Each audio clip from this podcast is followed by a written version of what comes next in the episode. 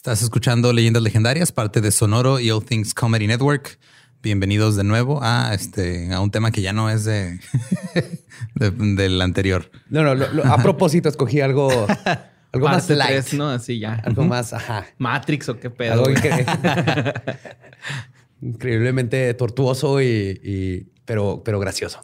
Sí, así es. Y queremos dar las gracias a nuestro invitado de hoy. Este episodio lo grabamos cuando nos fuimos allá de visita en los estudios de Franco Escamilla, que nos prestó ahí su estudio, uno de sus 17 estudios para grabar este episodio. que muchas gracias por eso. Y también para recordarles que este Borre va pronto a Tijuana. Todavía hay boletos para la función de las 6 de la tarde. Así es, a las 6 en boletos VIP. Ahí... Que no es filadip.com. Filadip siempre se... Porque siempre me sé mejor sus fechas y sus pinches links de No sé, pero gracias, güey. No sé, pero gracias. Neta, güey. Sí, muchas gracias. Hay toda una feria. pero sí, güey, siempre. Y desde que, güey, desde que lo hemos estado planeando, sí, de boletos VIP, güey, es fila VIP. También le iba a regar con esta Ana de la Reguera, güey. ¿Le ibas a decir a Ana Gabriela Guevara? No, te dije a ti, ¿no? Ana Claudia Talancón, le dije algo así, güey, acá. Pero ya después, Ana, la vegana, así me acuerdo. Yo voy a andar ahí. Creo que todavía hay boletos para el sábado que voy a estar en la Caja Popular en Querétaro. Si quieren esos boletos, vayan a mis redes. Ahí está el link. Y este, creo que desde los de Badía Tijuana y Mexicali ya, no hay. Creo que ya no hay, entonces nos vemos ahí en un par de días ya. Sí, estén pendientes porque pues probablemente vayamos a anunciar más fechas para el próximo año pronto y ya como se están acabando los boletos, pues espero que estén listos. Oh, Todo el año, carnal. Por mientras los dejamos con este episodio con invitado especial grabado allá en el, Monte del Asiento, eh, en, el, en la montaña de las posaderas. En la tierra es queso en bolsa.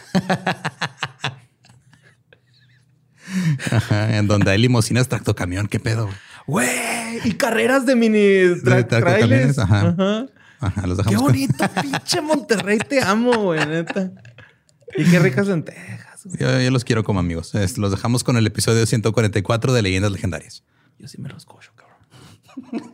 Nosotros primos, tranquilo. Ah, sí, cierto.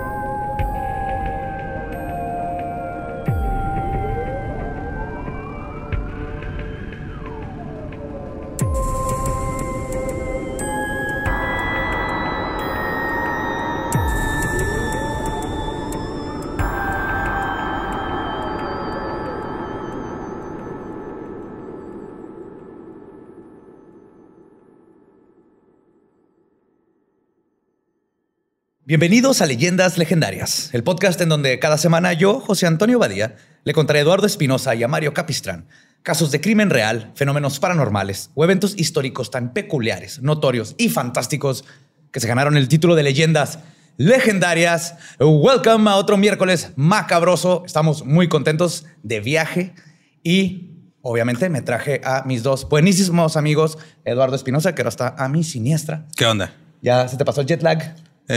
Sí, la hora de diferencia entre Juárez Monterrey me mandó a la lona, güey. y Mario Capistrán. ¿Qué onda, Joe? ¿Todo bien aquí? Ya, te veo despiertito. ¿Listo? Lolo, Franco, Gabe. ¿Qué tal? ¿Cómo están? Y justo ahí eh, tenemos a un invitadísimo de lujo. Más bien, nosotros somos invitados en sí. Somos de los dos. Sí, sí mira, aquí estamos colaborando. Es el crossover. Exacto. Nos prestó la cocina, ¿no? es su baño. este es el baño de visitas. Es el baño del ala oeste. Franco Escamilla. Un placer. No, hombre, Al encantado. Fin toparnos. Sí, ya este los fandoms estaban desde hace mucho que, por qué no habíamos hecho nada juntos y, a veces uno ya ni contesta. Porque si te pones a explicarle uno por uno, oye, fíjate, es que cada quien tiene su agenda y estos güeyes andan en chinga, yo ando en chinga. o sea, no es desmadre, pero ya después dices, ah, luego, ¿no? Es que está curioso cómo eh, no te lo preguntan, como que te, lo exigen, no te, dicen, oye, los vas a invitar, te dicen, oye, ¿para cuándo vas a hacer esto que quiero que hagas? Sí. Pues sí, rápido, papá. De hecho, peor. ¿Por qué putas no has grabado? Espérame, cabrón. ni mi vieja me habla así, güey. Pues ahí les va, güey. Existe un periodo histórico que comprende las seis décadas del reinado de Alexandrina Victoria, monarca sumamente poderosa, cuyo gobierno llevó a Gran Bretaña a la cima de su poder. Durante este tiempo, el colonialismo, aunado a la revolución industrial, provocaron que Gran Bretaña se convirtiera en la punta de lanza en la tecnología. Gracias a esto, en la primera mitad del siglo XIX, la población se triplicó y el país llegó a tener 3 millones de habitantes. Y esta fue una época de transición en nuestra historia como especie. La ciencia y la tecnología comenzaban a impregnar todos los aspectos de la sociedad, pero las ideas supersticiosas y mágicas del siglo anterior aún estaban en boga, creando así una amalgama de ciencia fantástica, experimentos insanos y mucha, pero mucha muerte. Así que vamos a conocer mil y una formas de morir en el siglo XIX, porque hoy les voy a contar la historia de la demencial era victoriana. Ok. Uh, ok. Creo que mil y un maneras de morir en esa época nada más era mil y un Gripa. maneras de nacer. sí, sí, no, no, no. Sí, sí, una, una cortadita en un dedo y. Ah, Uf. sorry, tiene sífilis. ¿no? ya vas a hacer este pegamento. Pe- Pero unas por otras, ¿eh? Porque los doctores de la época sí estaban bien hardcore también. O sea, de que, oye, me duele la cabeza. Ah, ten cocaína, ¿no? O sea, Necesitas cocaína para sacar Sí, lo- ok, los gnomos ¿no? que tienes en las sí, arterias. traes ahí bilis, ¿no? Y, y flema. Traes un gnomo que te está cagando flema en, en el hígado. El hígado es la parte que tenemos arriba del hombro. Exacto, sí, la parte de pegado a, los ovarios. Sí, yo, sé, yo, sé, yo sé lo que te digo, soy doctor. Sí, aparte corto el pelo, güey. O sea, no Sí, ¿eh? mames, estoy más que calificado. Y sabes que eso era porque pues, ellos tenían ya cuchillos para Sí. cortar el pelo. Entonces, nomás era porque nadie más tenía Era con conveniencia, hacer sí. cirugía. Exacto, es más como estar en el lugar correcto con la herramienta correcta. Ajá, No era común que todo mundo tuviera algo muy filoso. Oye, pero la era época victoriana, ¿de cuándo a cuándo es? Yo soy ignorante. ¿eh? Ah, este, el- es el mediado del siglo XIX. Mil, 19. 1800, piensa Jack the Ripper. Ok. A los 1900 y cachito. Va, va, va. Ajá. Porque hay una, hasta la fecha existe una influencia arquitectónica precisamente basado en lo victoriano. Por alguna razón, el, el mundo dijo esto está chido y, y todavía existen casas victorianas en todos lados. Y De hecho, vimos una hace rato por aquí cuando íbamos llegando al hotel. Sí, sí, no, y, y es, es como, ¿sabes con, con qué lo comparo? Como la raza que agarró modas francesas porque Porfirio Díaz dijo que eso estaba chido. No nada más dijo que estaba chido, se los impuso, güey. Si no te, te, Te güey, te multabas, si no te vestías como Y francés. te metían al manicomio güey, por no traer sombrero de copa. Sí, está bien, ok, ¿no? tanto como ofrecerlo, no, más bien impuesto. Ajá. Pero de ahí viene justamente. Totalmente. O sea, es todo este aspecto victoriano, porque eh, empezó en Inglaterra, pero permeó, pues era el, el imperio más grande que ha existido. ¿no? Entonces permeó toda la Estados Unidos, México, otras partes de Europa. Y Pues fue un- todas sus colonias. Sí, y fue un cambio muy grande porque de la época edwardiana, antes del rey Eduardo, era más como lúgubre. Todo el mundo andaba de negro. De hecho, decían que los edwardianos todos estaban de luto todo el tiempo. Ok. Y la el, el emo contra el como- glam fue. Ajá. O la época emo, ¿no? Como- Sí, era emo y luego pasaron a glam. Los Así, neopunks góticos. Glam. Pues, vamos a ver. Claro. Pues esta época, que comprende la mayor parte del siglo XIX, definió muchos aspectos de la modernidad, como la idea de que los humanos podemos crear soluciones a nuestros problemas para cambiar nuestro entorno a nuestro favor, así como las ideologías marxistas, darwinistas y freudianas de principio del siglo XX. La prosperidad económica dio lugar a estilos de vida extravagantes y finos. Sin embargo, con tanta idea de modernización, también crece la desigualdad. Mientras los ricos desarrollaban su sensibilidad mediante el arte y los gustos refinados, los pobres comían pan adulterado con yeso para que fuera más voluminoso. Ah, pero era porque querían, güey. Sí. Sí, güey. Solo es cosa de levantarte más temprano. Sí. Comes pan con yeso porque quieres. Sí, güey. Sí, sí. Pero espérate, con yeso. Sí, literal, echaban yeso a la harina. Perdóname lo, lo grotesco, pero imagínate lo que es cagar yeso, güey. O sea, Fuck, Se te hace ahí una... Si te tapas feo. se te hace una estalactita en el culo. Cagas un David de Miguel Ángel. güey. Pero está chido porque tu hemorroides hace un monumento en tu ano, ¿no? Está verga. Digo, hace poco una, creo que compañía de que hace galletas en Estados Unidos, que les encontraron que tenían este acerrín en sus galletas y los demandaron. Entonces ¿Neta? ellos trataron de decir que ah, es que es producto vegetal porque viene de un árbol. güey. No está mal. Pero Tan perdidos no estaban, ¿eh? ajá, pero el juez sí les dijo, ok, entiendo, pero están mamando. Pero qué maricos, güey. Aquí en México comemos carne con acerrín desde hace siglos. Sí. Claro. Y míranos. Morimos a los 60. güey. La muerte silenciosa. Pues también en estos tiempos, enfermedades que hoy en día nos alivianamos con un Pepto Bismol. Antes mataban a miles de personas. La mortandad infantil era gigantesca, al grado de que niños y niñas los vestían con vestidos. Y ya cuando el hijo llegaba a una edad adulta de 6 o 7 años, ya se consideraba adulto, Adulta. Ya le ponían pantalones, güey. Entonces usaban vestidos porque era más fácil porque van la creciendo. talla, ajá. Ajá. no tienes que estar cambiando los pantalones. Entonces era de tengo siete, ni- a veces ni, lo- ni nombres le ponían. Sí, sí, sí. Hasta que llegaba como seis, siete. Ah, ya, ya no se me murió. Ahora sí tenga sus pantaloncillos, váyase al campo a. Ya le toca. Ya, Ya le ya, toca viviste a la chingo, Ya, le ponía nombre, ¿no? Sí, y ahora sí ya. Ya se pueden encariñar Teodoro. con ellos, güey. Un collarcito ¿no? para identificarlo. Y además, la gente dejaba de trabajar a los 40 años, ya que se les consideraba muy viejos debido a la malnutrición y las malas condiciones de trabajo. Ok. A los 40 ya pasaste tu prime. O sea, tenías una vida útil como de que 20, 30 años. Sí, ajá, si pasabas tus primeros 10. Ok. 20 años, hermano. Sí, Ajá. bien, Que 20. Ya de los 30 empezaba la carrera. Pasaba el declive. O sea, ya, ya estoy pensando en mi jubilación, ya estoy haciendo doble turno en la escuela para. No, eso en otros países. Para alcanzar la jubilación y los doble y jubilación, todo, sí, claro. Sí. Pues los doctores se profesionalizaban sin tener una buena formación. Y estoy exagerando cuando digo mala, porque eso implicaría que existía tal cosa como una formación médica. güey. Literal, nada más llegabas y decías, ah, pues, pues, ahora soy doctor y ya. Y ya. Pero ah, tendría que haber una escuela, ¿no? O No. sea, Habían No. escuelas, pero Tomás, era un güey que andaba aprendiendo qué es un hígado y luego llegaba un güey y lo, eh, puedo, así como si fueras mecánico, aprendiz de mecánico, igual. Era taller de. Entonces ibas ok. un rato de aprendiz y con eso ya eres doctor. eran y, tertulias. No, sí, no eran sí. clases, güey. ¡Wow! y pues Bueno. obvio, esto provocaba operaciones fallidas, diagnósticos erróneos y prescripciones mal justificadas que causaban la muerte. Y no podemos olvidar las pésimas condiciones sanitarias. Aunque no existían autos e industrias como hoy las conocemos, las legislaciones sanitarias eran prácticamente inexistentes. Debido a la caca de caballo, las ratas y la mala condición de la comida, la gente se enfermaba sin conocer remedios para sus malestares. Por ejemplo, en el TAM, en el Támesis, Támesis, ajá.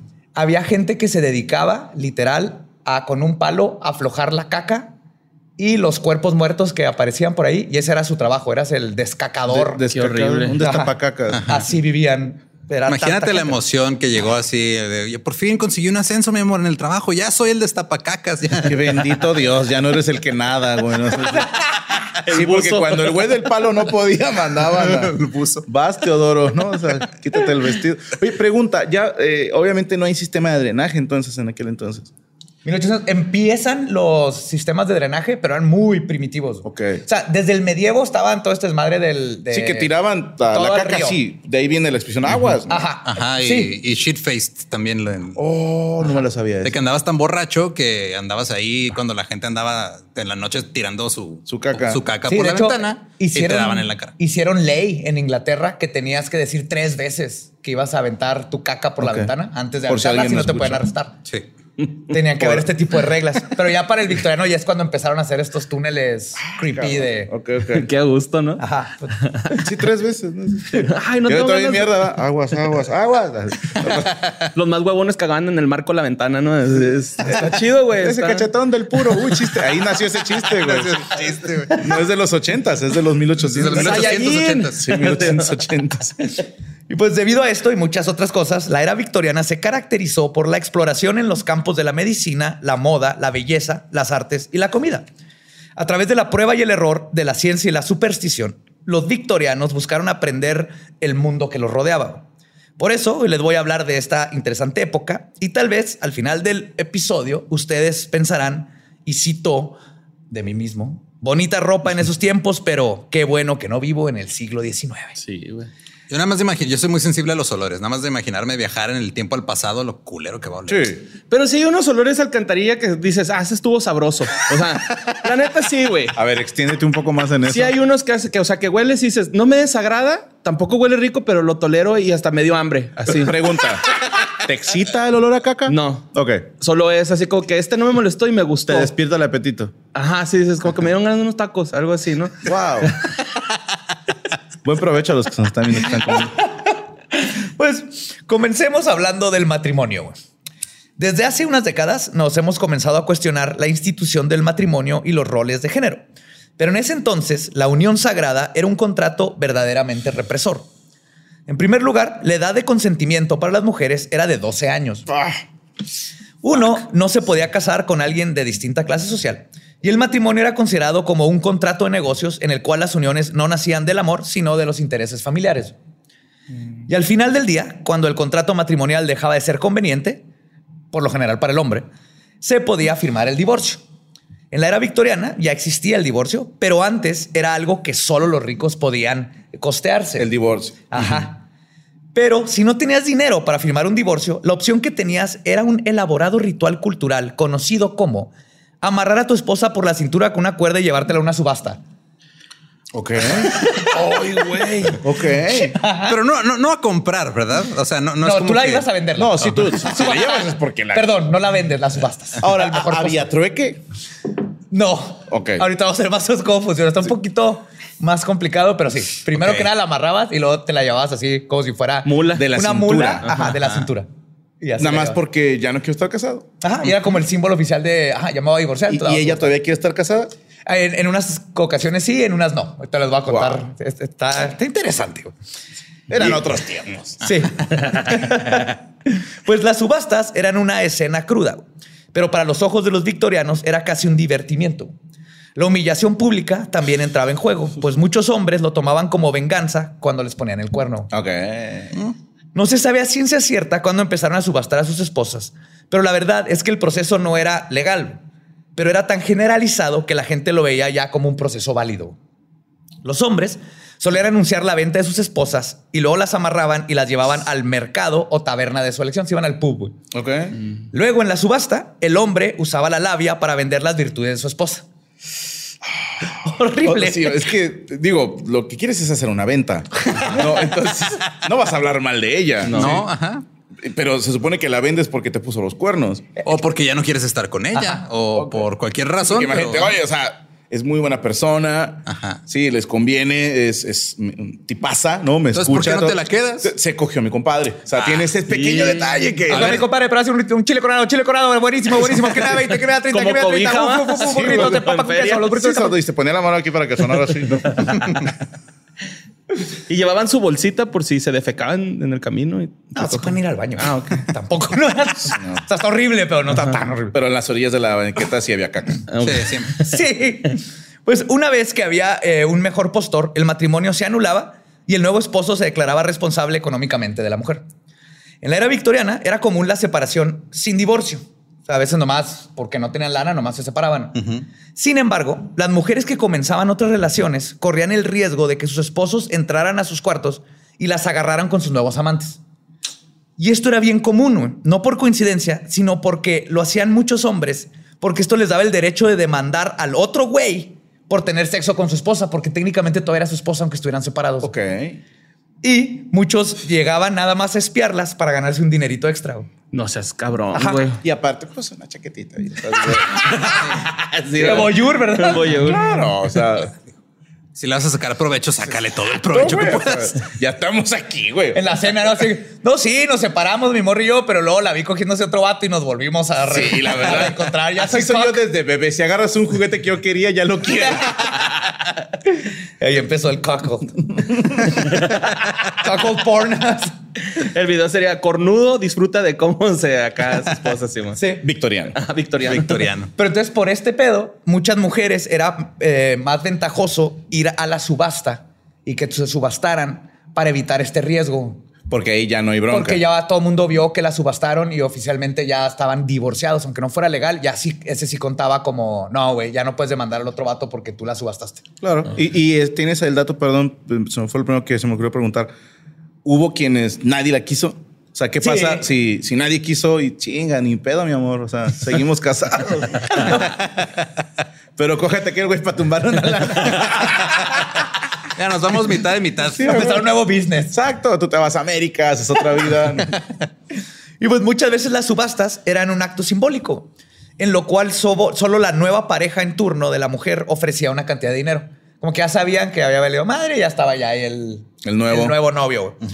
Pero las, ve- este, las veces que no había un interesado en particular, las mujeres eran vendidas a extraños sin su consentimiento previo. Ah, Ah, qué mal pedo. Sí llegaba Ah, a pasar, güey. Sí tenía derecho, por así decirlo, a irse con un güey que le latió. Ajá. Entonces ella le decía, eh, vamos a ir a subasta, era hasta como de juego, ahorita lo voy a contar un poquito más. Va. Y ya le decía al, al compa, así, vámonos, y va a ser, es más como este figurativo de Sí, vamos- cague, ¿no? hagámoslo público nada Sí. más. ¿no? Ajá. Sin embargo, en los mejores casos, la subasta de esposas se hacía con consentimiento de las dos partes e incluso en algunas veces se les veía a las esposas echando las chelas con su actual esposo y su ex después de la subasta. Bien. Qué bonito, así tipo George Harrison, ¿no? Y Eric, Eric Clapton. Sí, güey. Pero es una gran rola. Sí, güey. neta, Laila es una gran rola, güey. Sí, sí, no, chingón, güey. Pero. Creo que pues, hasta George Harrison dijo, va, va, va. Sí, mo. Ok. Una gran Sí, pues él los casó, güey, ¿no? Fue. Sí. Eh, también ahí Sí, sí. en Tijuana hay historias de terror. Pues finalmente, al no ser un proceso legal, la policía comenzó a perseguir las subastas y cancelarlas. Y ya para 1857 el divorcio se hizo un proceso mucho más sencillo y las esposas, este, la- las subastas de esposas terminaron porque ahora sí ya bueno. era más fácil acceder a un, a un divorcio. ya no era solo para los ricos. Ajá. Y como les mencioné al principio, la época victoriana era un terrible, una terrible pero mágica época para vivir. Con la poca información que tenían sobre seguridad básica e higiene, literalmente cualquier cosa podía matarte, incluso la ropa. Ah, chinga. Sí, güey.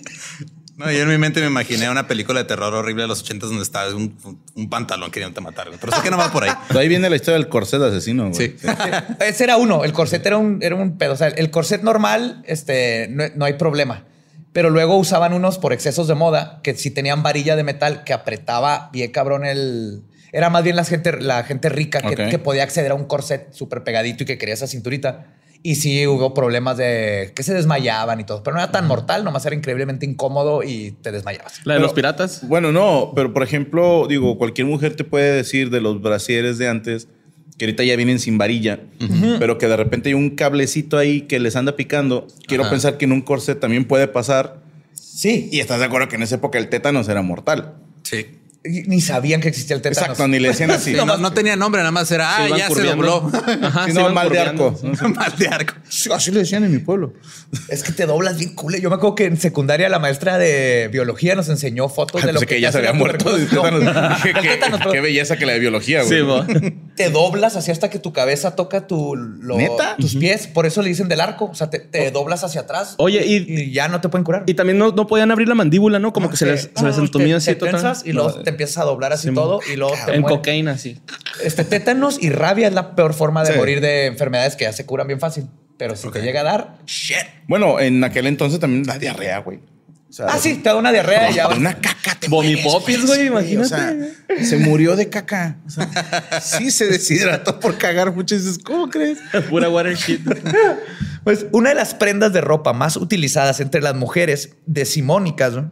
eran las crinolinas, que eran unas faldas con forma de campana que les daban el contorno del cuerpo para que se acomodara a la ideal de belleza de la época. Son las clásicas que vemos así súper bombachos, que tienen más trasero y luego los... Que hasta había con una jaulita, ¿no? Para eso. Justo, sí, ajá. Es esa. Tiene- la crinolina es parte de la tela, pero aparte llevan una, este, literalmente jaulas hechas con alambres que usaban alrededor de la cadera para, darle... Ok, para verse más nalgona. Ajá. Y Está bien curioso porque era cómo me veo con mil cosas de ropa, pero al mismo tiempo mantengo esta figura de cinturita y trasero y caderas. Ok. Ese era como lo que estaban buscando en O ese sea, momento. se estaban poniendo una botarga de encima. de Una botarga de encima, mujer. Ajá. Pero es que en aquel entonces había un Sir que le encantaban así culonas, güey. Ok. Sí, el Mixalot. Con chistecitos. Pom, pom, pom, pom, pom, pom, bonita. pom, pom. Sí. Tienen que escucharlas, una gran Gran rola. caballero. Ajá. Pues esta moda salvaguardaba las expectativas de género hacia las mujeres. Las crinolinas hacían que las mujeres guardaran sana distancia, lo cual representaba el ideal femenino de castidad. Asimismo, al estar encerradas en literalmente jaulas, las mujeres perdían su capacidad de movimiento y de poder. Que no sé cómo cogían esos tiempos, es una hueva, güey. Pues no había rapidines. No. Ah, no. Si era de tomarte tu tiempo. Porque los hombres también, los hombres así, chaleco, camisa, pantalón, Sí, no, bragas. el- el encuerarse ya era el juego previo, güey. O sea, ya, o sea, no mames, media hora encuerándonos. ¿Quieres coger? Sí, ok. Nos vemos en seis horas aquí mismo. Sí. Deja, voy por un shot, güey, porque... Sí. Y por ¿Traes otro. pinzas? No, pero bueno, es que hay unas de ropa interior que tienen unos hoyitos. Para cagar. Yo, Ajá. yo iba para eso, güey. Como para que coger también. un oral, ¿no? Acá te metes ahí abajo mientras camina y vas acá disfrutando. O sea, ¿Cómo le pones A llantas? huevo que eso pasó. Pones llantas. Sí, a huevo, güey. Va a una aplicado. patineta abajo. Está perfecto para ir a un festival, güey. Te dan ganas de miar, ya estás hasta enfrente, ya no tienes que irte. O sea, allí mismo, ¿no? Como- Y no pisas nada porque tu misma faldota con la jaula hace espacio. Ni se te acercan. Pues por otro lado, hay quienes argumentan que el otro lado de las crinolinas, perdón, es la protección del espacio personal. O sea que era las mismas mujeres les gustaba esto porque así Ah, no se les acercaban. Ajá. Incluso hay fuentes que dicen que las crinolinas prevenían los robos en la calle y dejaban que las mujeres escondieran objetos que no querían que nadie vieran. Y muchas mujeres utilizaban esta complicada e incómoda prenda por gusto.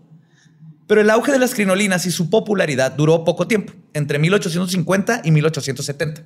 Y la razón es que traer una apuesta era una muerte terrible esperando suceder. Verán, al estar hechas de bobinet, muselina de algodón, gasa y tarlatán, las crinolinas eran altamente inflamables, increíblemente inflamables. Y, perdón, y podían incendiarse incluso con el contacto más mínimo con una chispa. Al ser muy anchas y en forma de campana, las mujeres no podían ver ni sentir por dónde pasaba la falda. Y por lo que pasaba es que pasaban a un lado de una chimenea o una vela, estaban echándose una copita con alguien fumando. y se te prendía el trasero Y no, te, das dabas cuenta, pues está muy lejos. Yes. Ajá. Y una vez que una crinolina se incendiaba, las mujeres no podían liberarse del vestido porque estaba muy complicado zafarse de la jaula que se habían puesto alrededor y se terminaban muriendo ahí en la sala. Sí, po- y no pueden rodar en el piso porque quedan. o sea, has intentado rodar una campana, güey. Tienen que ir con Teodoro y aventarse a su, a su río. Sí. El Teodoro es el que se aventaba a nadar en la Ah, caca. Pongan atención. güey. Sí. Y hay fuentes que calculan que las crinolinas provocaron la muerte de por lo menos 3.000 mujeres en ese tiempo. Pero eh, no hay forma de comprobar ese número. Lo que sí se sabe es que definitivamente muchas mujeres terminaron inmoladas por el precio de la moda. No mames. Y quizás justo porque convivían con la muerte todo el día, todos los días, es que los victorianos desarrollaron una obsesión con ella y tenían un listado largo de supersticiones alrededor de esta. Ok. Cuando un familiar moría, se cerraban las cortinas, se detenían los relojes y se cubrían los espejos con un velo para evitar que el espíritu del difunto quedara atrapado en el espejo. También se pensaba que si veías a un búho de día, te ibas a morir. Que si una luciérnaga entraba a tu casa, un familiar se iba a morir. O que si te caía una fotografía al suelo, el que estaba en El la fotografía la- se iba a morir. No mames. Que, que si te pones a pensarlo, todo tenía sentido porque la probabilidad de que se fuera a morir era muy sí. grande. Sí, porque no, no tardaba un mes en que alguien conocido se muere y, Ajá. y eso refuerza el pensamiento de tu tía, la supersticiosa, güey. Exactamente. Sí. No, es O que a hasta la, lo la vecina le pasó, ¿eh? O sea, se le cayó Sí, una foto esto- de- del esposo y mira. Gracias a Dios, mira, nos esquivó la, la muerte, pero cayó Sí, aquí. sí, yo le cerré la, la ventana a la libélula y mira, tú sigues aquí. La libélula, la libélula, luciérnaga. Luciérnaga, ok. Ay, seguro tenía libélulas, lo que fuera. Es que te se para una libélula en, en la, la comida de. Me voy a morir. De borre, te vas a morir. Mañana. Sí. Una libélula. Pues- tu comida. En mi vaso del, de mi bebida. No aquí, o sea, cuando estamos comiendo antes de llegar. Ah, ok. Yo pensé que aquí en el estudio. No, no, no, güey. Donde estábamos Dije, comiendo. no, es normal. Sí. Ah, sí, claro, es para el nuevo programa que vamos. Se llama entomología. y libélula y al revés. ¿no? Pues también se acostumbraba a sacar los cadáveres del hogar con los pies por enfrente para evitar que el espíritu pudiera voltear hacia atrás y ver la casa y que le hablara a otro familiar para que lo siguiera a la No, muerte, güey. ¡Eh, güey, vámonos! Sí, chica, su Pero madre. hay una expresión. Lo sacaron con las patas para adelante. Es- o sea, se murió. Viene de aquí. Sí, sí, sí. No, no tenía idea que venía de eso. Viene de esta práctica donde decía, no, no, no, es que se acababa porque si, si ve la casa va a ver a alguien. La y decir, reconoce. ¡Eh, pari! ¡After en mi casa! Afterlife. Es un after party. Sin embargo, algunas costumbres que adoptaron los ingleses tienen sentido. Una de ellas, por ejemplo, es la invención de los velorios, lo cual podían durar de tres a cuatro días. En primer lugar, porque había que esperar a los familiares que llegaban de lejos. Y en segundo, y el más importante, como les había contado antes, era para evitar los entierros prematuros, que eran increíblemente comunes en esa época. Que no estaba muerta la persona. Ajá. Wow. No tienes idea la cantidad de veces que pasó. De hecho, Poner una campana, güey. Por- ajá, por eso es la campanita. Ajá. La campanita, este, tubos. El Había todo un negocio. Gente se hizo rica vendiendo ataúdes este, para la. El de la ventana que te asomabas ahí. Ajá, para irte a asomar. Había gente que, está bien cabrón, que le pagaba a alguien para estar ahí oyendo en el ataúd. Qué pinche miedo. Sí. sí. Y bueno, sí, prosigue, prosigue. No, no, vas a decir que los que no quieren saber más datos, si no saben el 126, es el episodio 126, entierros, entierros prematuros, sí, sí. para que te dé un miedo, porque sigue pasando. O sea, antes las técnicas para saber si alguien estaba muerto era así que pone una vela en la mano, sí. Eh, tócale el dedo. El espejito aquí abajo. Ajá. Ajá. ponle reggaetón. si, no se mueve, está muerto. O dile, y el América, y si no grita, ¿qué chingas? Pero eh, dices que cuatro o cinco días el velorio, pero sí, sí eran, eh, sí sabían embalsamar, no, güey. No. de hecho, la putrefacción era la mejor Otra causa de muerte. no, pero era la mejor forma de saber que no lo ibas a enterrar vivo. Ok. Si ya se empezó a pudrir, ya está muerto. Bendito Dios, y se murió.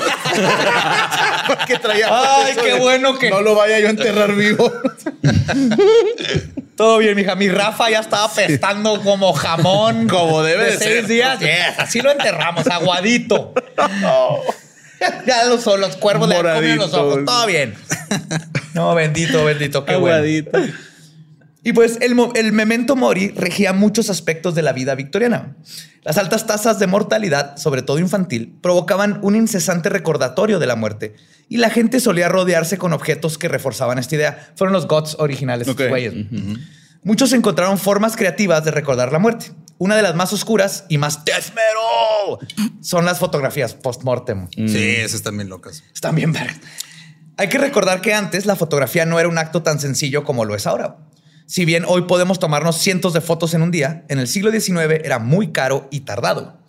Esta es una de las razones por las cuales todas las personas del siglo XIX y principios del siglo XX salen serios, pues tomar una foto era un ritual solemne que significaba la inmortalización de tu persona. Era literal como ir con un pintor a que te pintara, ¿no? Sí, o sea, se tardaba un chingo. Aparte. El flash. Sí. Pero no sé si es lo que viene. Alguna vez leí que la mayoría de fotos de niños de esa época son niños muertos. Sí, ahorita voy a hablar exactamente. Ay, güey, eso está súper caco, güey. Me callo los hocico entonces. ahorita se nos hace bien raro en esos tiempos. Justo eso voy a hablar. sí, está súper creepy, güey.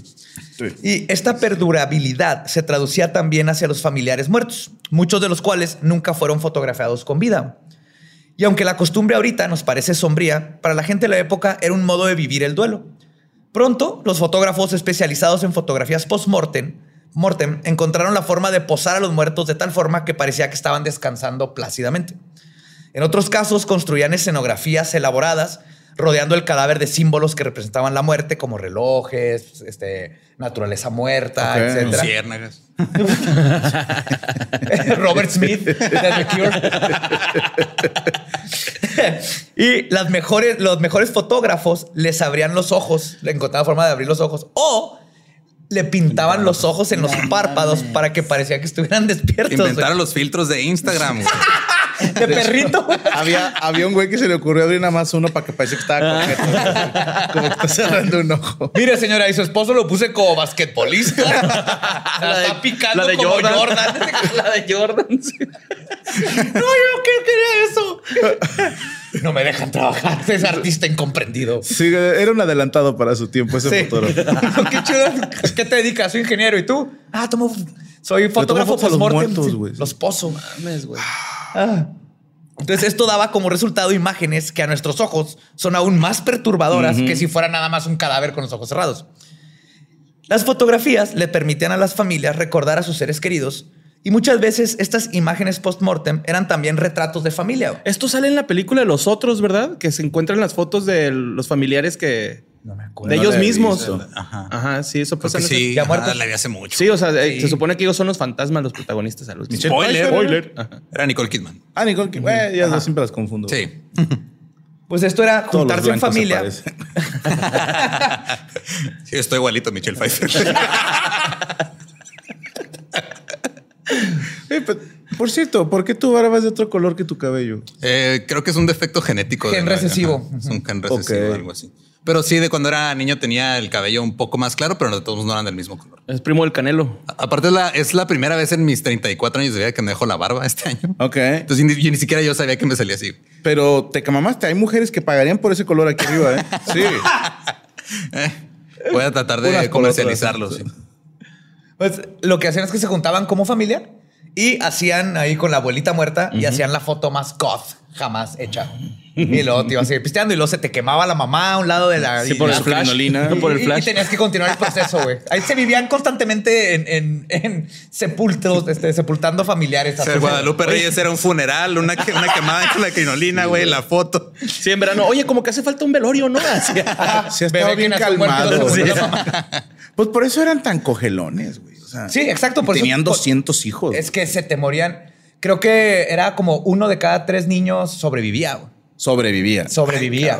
Sí, de hecho, tenemos esta concepción de que la, la esperanza de vida era muy corta, pero era porque se morían muchos niños. Sí. O sea, y al promediarla, pues baja. Sí, o sea, Pero si ya que quedaban tus sobrevivían, pues, pantaloncitos, ya, quedaban- era. ya eras Ya a los adulto. 40 estás viejo, pero ya después de los 10, 12, ya era una vida normal. O sea, el- Sí, sí. en el sentido del el pedo era llegar a esa edad. Si no te comía un jabalí, A huevo. te- una rata. O te mataba un te- salteador de caminos. Sí, güey. Sí, güey, tu casa, güey. Llegaba un pinche Wendigo y destazaba a tu familia. Da huevo. Porque todavía pasaban todas esas cosas en esos tiempos. Hombres lobo, vampiros, tuberculosis. Y ustedes que se cagan por una pandemia pedorra que, que no te deja salir de casa. Y pues aquí les va un dato divertido. En la época, los fotografiados tenían que estar quietos de un minuto a un minuto y medio para que la cámara lograra capturar la imagen, porque antes el obturador era manual. O sea, Entonces con los muertos no tenían pedo. No, exactamente, güey. Entonces, este, los fotógrafos lo que hacían es que ponían a las personas con sostenes hechos de fierro para que no se movieran, para ayudarte a, a mantener mantener la, la pose. Y por eso en muchas fotografías familiares post-mortem, si quieres saber quién es el muertito, güey, fíjate en el que no se ve borroso. ok. Ok. Si hay alguien que está perfectamente claro y bien delineado, ese es el- él estaba muerto, porque los demás pues tienen micromovimientos. Y así es como te puedes detectar en fotos victorianas si hay un muertito dentro del... Wow. Sí. No siempre, si es el de Michael Jordan, va a estar así súper... este, ¿Qué, qué hueva ser original, ¿no? En esas fotos, güey. O sea, si dices, yo quiero salir así, Sí. pero chingate el minuto exactamente igual, güey. o sea. por eso todos salen acá, güey. Sí. Sí, por eso era... Y no sonríen. A ver, una no pose divertida ahora. No, chinga tu madre. Sí, todo. Pose, pose así cagada de todos. Ese era, güey. O sea, su loquerón, güey. Imagínate esas fotos después de un show, güey, hacer show en la época victoriana. No "Puedo mames, tomar una un foto meet and greet, güey. Son dos semanas de meet and greet. güey. Ellos ya con la chanda, vamos a la chingue su madre. Parados la foto, parados. A ver, te- píntenme unos ojos aquí, yo me voy a dormir, tómense foto conmigo. Me avisan mañana cómo nos fue. Pues Pues- sí cayeron. La muerte era una obsesión para los victorianos y, por tanto, la preservación de la vida. Pero la medicina de hoy en día se la debemos a todos los errores que cometieron en el pasado y a todos los valientes que fueron con el doctor. A huevo. En épocas actuales, las farmacéuticas sintetizan las sustancias con base a sus efectos curativos, pero en el siglo XIX no existían restricciones en términos de medicina, no existía la medicina como la conocemos. Entonces la gente se automedicaba al por mayor con sustancias que ahora sabemos que son extremadamente peligrosas o dañinas. o, este, perdón, eh, cosas que hacen tripear muy cabrón. Ok. Antes podías ir a una farmacia y pedir láudano, cocaína, arsénico y mescalina, como ahora comprar aspirina. Eran otros tiempos. Ay, Claro, ajá. Asimismo, con la invención de la aguja hipodérmica, se vino el uso de las drogas más duras todavía, como la heroína y la morfina. Y ahorita voy a llegar exactamente a, eh, qué divertido fue la morfina en esos tiempos. y a pesar de que la época victoriana se caracterizó por el moralismo extremo, la verdad es que lo que les faltaba, lo que les faltaba en lujuria, lo compensaron siendo muy aventureros en la utilización de drogas y sustancias Bien. psicodélicas. En esta época no había tanta estigmatización de los drogadictos porque el consumo de sustancias era algo relativamente nuevo y las drogas eran tan solo un hábito característico de la época. No existía el drogadicto, no existía la adicción. Además, la medicina y el uso de drogas como hábito recreativo iban casi de la mano. De hecho, podría decirse que la industrialización de las drogas legales se cimentó en esta época. Por eso todavía podemos comprar alcohol y tabaco tan fácil como el papel de baño. Ahí es donde era bien común que todo el mundo fuera y comprara opio, güey. De hecho, hacía. a- en esa época era muy difícil comprar papel de baño. Pero el opio. De hecho, se limpiaban el culo con opio, güey. Cada cagada era un viaje. Oh. Ellos inventaron lo de los tampones de vodka güey, de opio. güey. La madre. Pero como es siempre, mientras unos se la pasaban usando medicinas para uso recreativo, los pobres no gozaban de la misma suerte. Mientras que solo los ricos tenían acceso a doctores especializados, entre comillas, todos podían comprar drogas en la farmacia sin prescripción alguna. Por lo que la eficacia de las medicinas era algo que se pasaba de boca en boca. También ahorita se puede. Sí, es casi igual, pero estamos hablando de arsénico y láudano y opio. Entonces, lo que aquí no había una institución que validara el uso. Lo que hacías es que o le podías pagar un doctor si tenías lana, o ibas a la farmacia y una de dos. Le decías, mi suegra me dijo que, Que está chido esto, opio. ¿no? Ajá. O le decías al güey de ahí, eh, tengo una uña enterrada y el vato te decir, ah, sí, mire, póngase este herradura en la bolsa y échese tres shots de morfina. Bien. Ajá. Digo, ¿se me quita el dolor? No, le va a valer madre. Te incapacitaban entonces. Sí, sí. Qué chido, güey. Pues Bueno, Pero obviamente agrégale entonces infartos a las mil causas que ya llevas de muertes porque tantito se te pasa la dosis y, y- Sí. y ya no lo, res- no lo despiertas. No exacto. lo regresas Llegas con viaje. tuberculosis y te dan láudano. ay, me da un speedball, por favor. De la ¿Cuál es farmacia. el láudano? Ah, ahorita te voy a decir exactamente. Una de las drogas, de hecho, más demoníacas que hay es el opio, cuyo consumo creció tanto, con la ex- como la expa- es- perdón, tanto como la expansión del imperio británico y se popularizó tanto como el alcohol. El opio es una de las drogas más antiguas que hay y su uso medicinal y recreativo se remonta desde la prehistoria. Ok. El opio y sus derivados eran vistos como el mayor cura de todo de la época y se recomendaba para cólicos, la diarrea, el vómito, el hipo, la pleuresia, que es dolor de pulmones, el reumatismo y la tos. Llegabas, Como el CBD ahora, güey. Sí, vibraban altísimo estos güeyes. ¿no? todo el día. güey. Los pobres, pues la mianzapo, ¿no? rana, rana del Támesis. que a veces traía tantita caca con opio. una mano ahí de una víctima Jack el Destripador. A huevo. pero El Teodoro cuando estaba acá haciendo su jale manual eh, guardaba sapos Encontró los hongos vendía. ahí que crecían en la espalda de los cadáveres. Puta, esos eran carísimos. El mono drogado. Y de hecho, el derivado más común del opio era el láudano, Ok. Que es básicamente una mezcla de opio con agua o vino. güey. Wow. O sea, es opio Rebajadito. rebajado. Y es considerado la aspirina de la época. Nice. nice. Sí. Tuve cualquier Wow. de este película o así de victoriana y el láudano siempre les daban así que para Pues estoy tratando de acordarme de qué año eran los libros de Sherlock Holmes. de Era Conan. adicto a la heroína Sí, pero Sherlock la- Holmes era de ir a atascarse de opio Ajá. para pensar y resolver un caso. Era como Big victoriano, ¿no? Justo. ¿Qué, el opio? Ajá, o sea, lo traían así como en pomadita y. No, bueno, más bien ah, polvito. no sé. Lo fumas, es Right Ah, to ¿es fumado, Dragon. Oh, la verga, Es- te güey. subes arriba del dragón güey, y te lleva. Wow. Ajá. Yo no sé. Yo ¿No vieron la de. Yo tampoco, pero me voy a enterar. Pero soy un hombre de ciencia Sí, y tengo que comprobar esto que acaba de decir. Eran los Opium Dens, dens muy famosos de los chinos. Es cierto, los ¿Te chinos. acuerdas de From Hell? el Donde sale Sí, Johnny sí, Depp. sí. El vato se la pasaba en uno fumando. También opio Aldo para- Apache. Aldo Lapache. El de Bastardo sin Gloria. Ah, se anda opiando todo el día, se anda periqueando. Ah, también opio. se puede pericar Ajá. con opio, ajá, pero lo más común era fumarlo. Ok.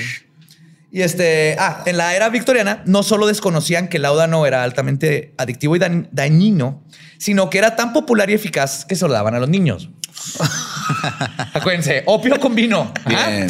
El láudano también era conocido como, y cito, el mejor amigo de las madres. Pa' huevo, ya el huerco no llora. Sí. Se usaba como un tranquilizador para bebés, güey. Bueno, ahora usamos tempra, güey. Sí, ahora usamos tempra. jarabe para todos. Cuando el niño no se callaba, le echabas unas gotitas, las necesarias, güey, porque no había una caja con indicaciones. Sí, claro. Y Ahí los bebés, obviamente, se quedaban más tranquilos que Jimmy Page en la casa de Mick Jagger. Bien. Sin saber que los papás que estaban ocasionando cientos de muertes y enfermedades en bebés y niños.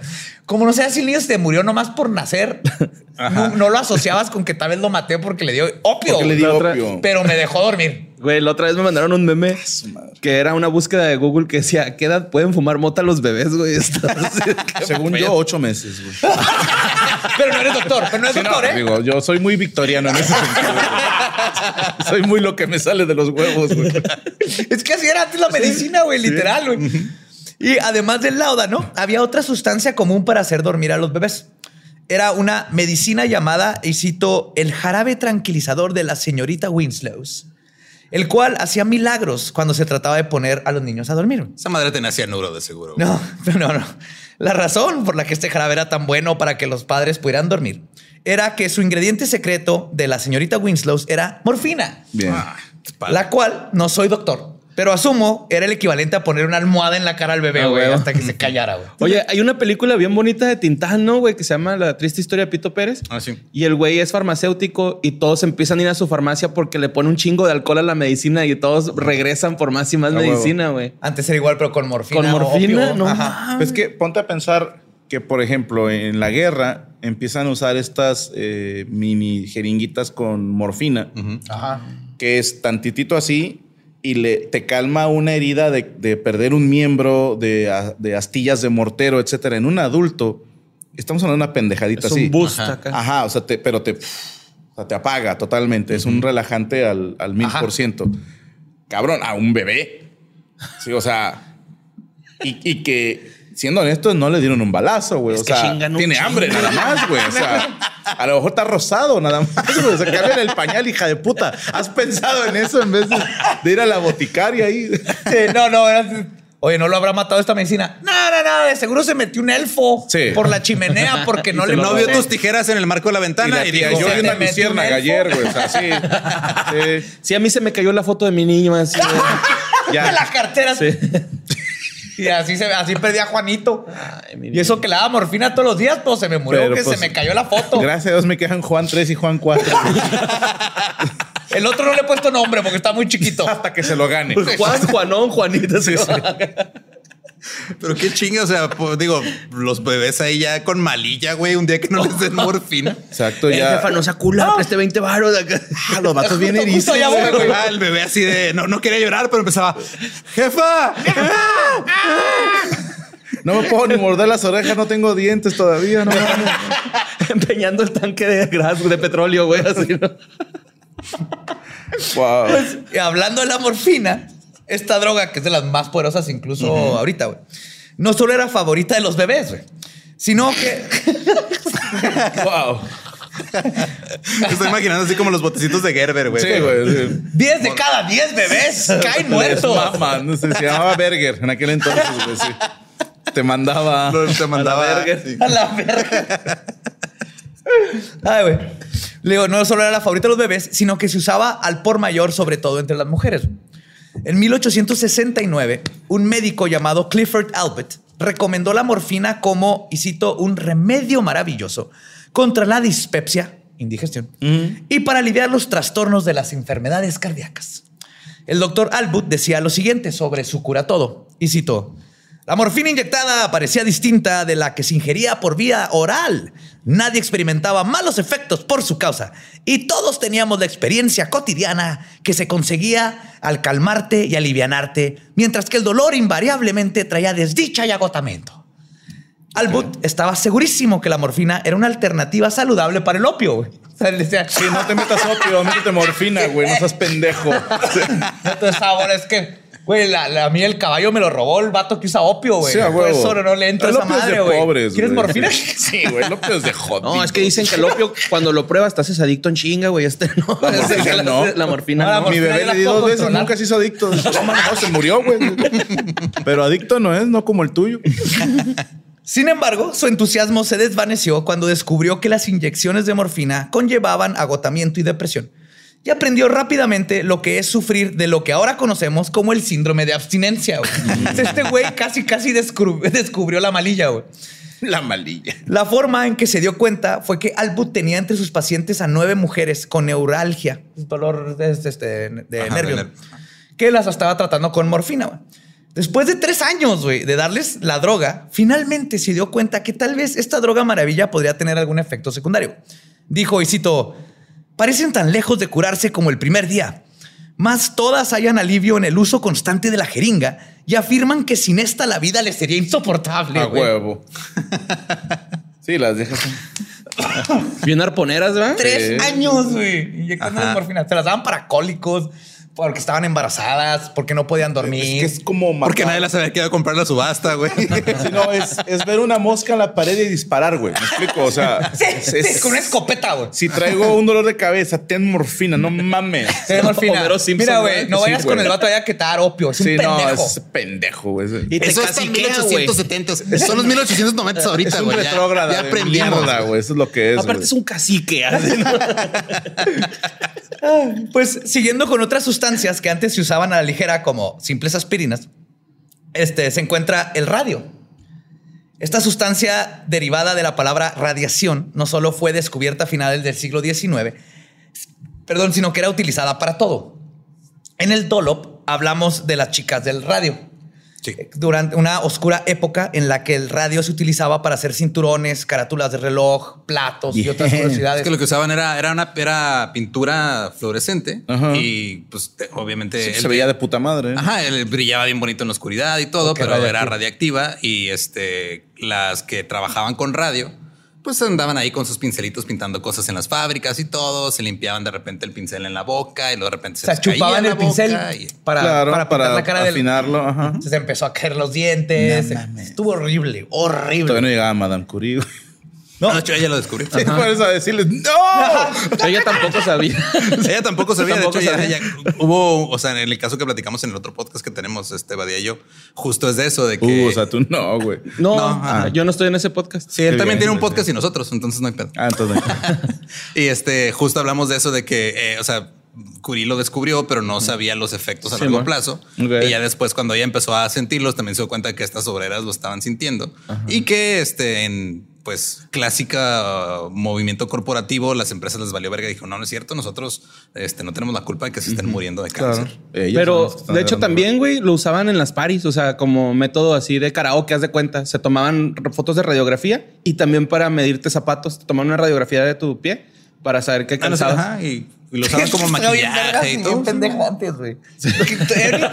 Pero no, se me ocurrió. No te emociona, güey, suponiendo que la humanidad sobrevive dentro de mil años, güey, va a haber algún podcast mental de unos güeyes hablando. A lo mejor mañana descubrimos que esta madre te da cáncer, güey, los micrófonos. yo sí creo, esto lo creo así del alma, las que en, no sé, 50 años vamos a ver la quimioterapia igual que nosotros ahorita vemos lo de tomarte laudano o opio. Ok.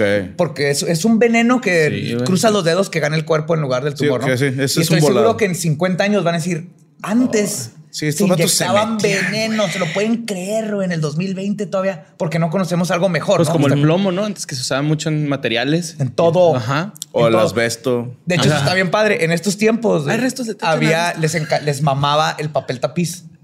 Especialmente se puso de moda un papel tapiz verde. Y los empezó a morir un chingo de gente y no sabían por qué. Resulta que ese verde, el que lo inventó, lo producía con arsénico. Bien. Entonces todo el mundo en sus propias casas estaban envenenando y muriendo, pero igual no sabías si te moriste por tuberculosis. Es que eran demasiadas las causas. Ajá. Claro. De hecho, a lo mejor hubo más asesinos seriales y no nos dimos cuenta.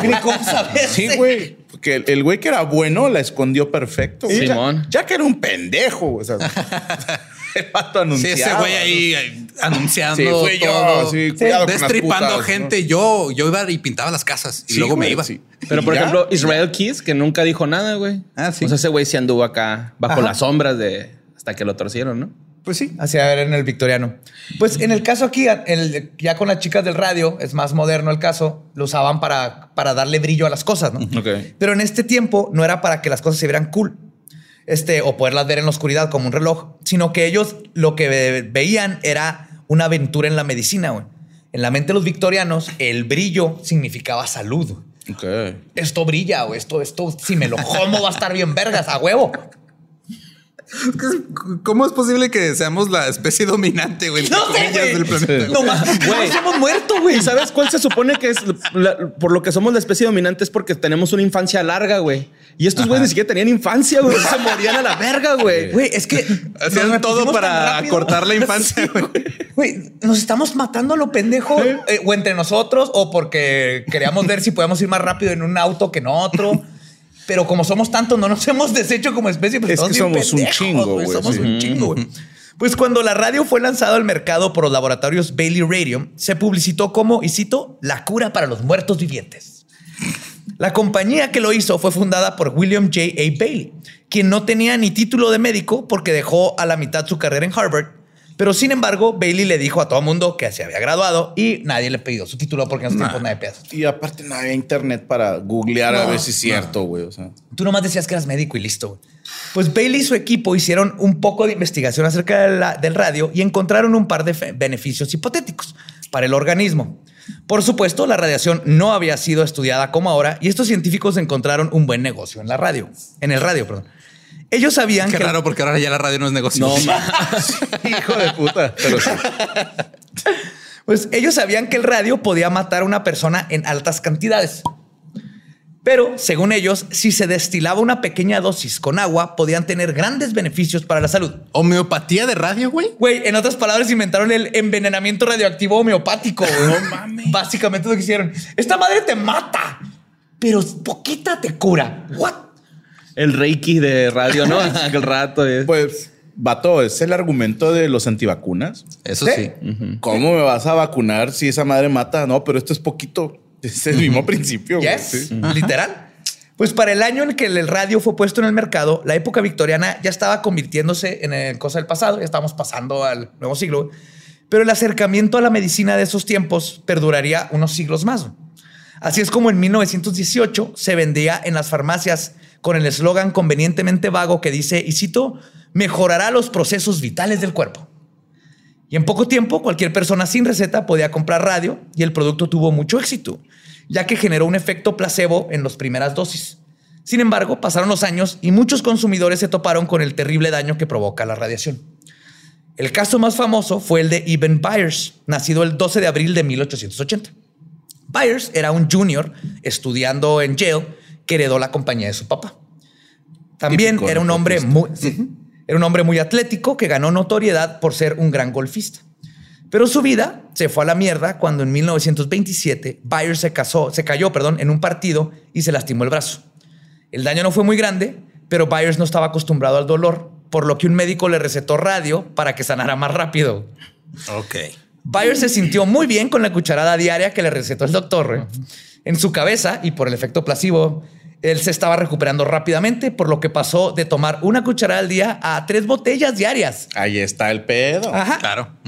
Estuvo ingiriendo cantidades espantosas de radio por tres años, hasta que en 1931 su vida cambió cuando un día se vio al espejo y se le cayó la quijada. Literalmente. Literalmente, güey. Sí. La- Se quedó boquiabierto para siempre. Hay fotos. Como la momia. Igualito, hay, hay- lo pueden buscar, hay fotos. No, no tiene quijada y esta parte del cuello. O sea, nomás tiene los dientes de enfrente. Como Raciel de Legacy of Kane. Nadie jugó ese pinche juego más que yo. Pero la, la persona que sí es, lo jugó es de culto. es Raciel. Ajá. Ajá. Horrible. No mames. La radiación hizo, hizo que el tejido y los huesos de su cara se desintegraran.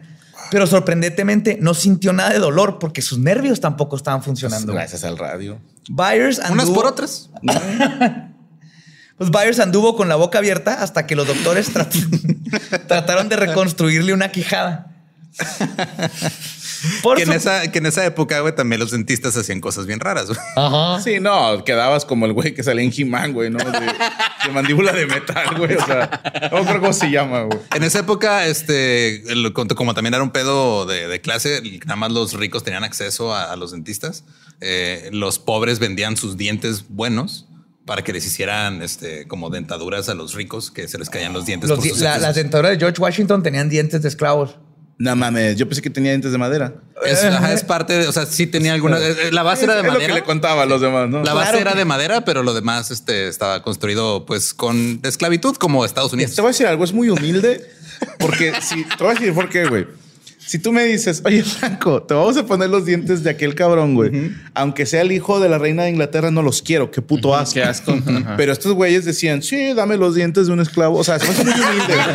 O sea, a mí, a mí se me hace muy humilde de su parte, güey. Chingue su madre, pero chingaderas me he metido a la boca, ¿no? A mí se me hace un acto de sencillez, pero Claro, puro, claro. Sí, sí, sí, sí. Es Así, que- qué mejor manera de acercarse con el pueblo. Washington por eso no andaba en el caballo presidencial, güey. Él andaba en un burro. Sí, no, Era o sea, humilde, humilde. tengo mis de hecho, dientes. creo que rifó el caballo presidencial. No, les- mis dientes son de esclavo, güey. O sea, Soy como tú, güey. somos igual. Tenemos los mismos dientes, tu papá y yo, güey. O sea,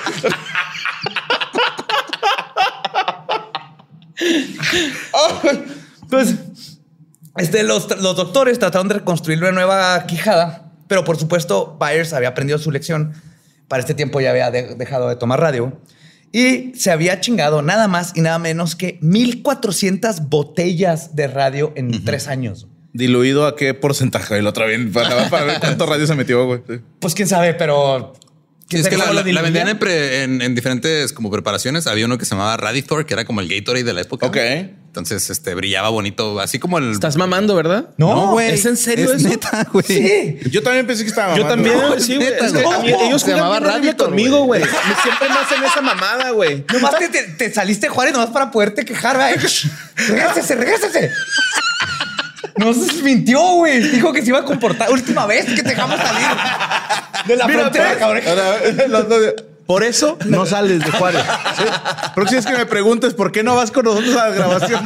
Ahorita empieza el borre así, güey. ¡Chiste cruel! Oh. Este, no, pero bueno. casi me ahogo. Fuera de pedo, son 1400 botellas. Digo, pensando en una botella de que de 300 mililitros. Más o menos. Ajá. ¿Cuántos litros hablamos de concentrado de radio? Chingo. En tres años. Sí, sí, sí. Y, y aparte no es mucho tiempo. 1400 en tres años no, es un chingo. Te traigo el morbo, güey. A ver. Tengo que sacar ese número. Mira, vamos a suponer que no fue ningún año bisiesto, ¿va?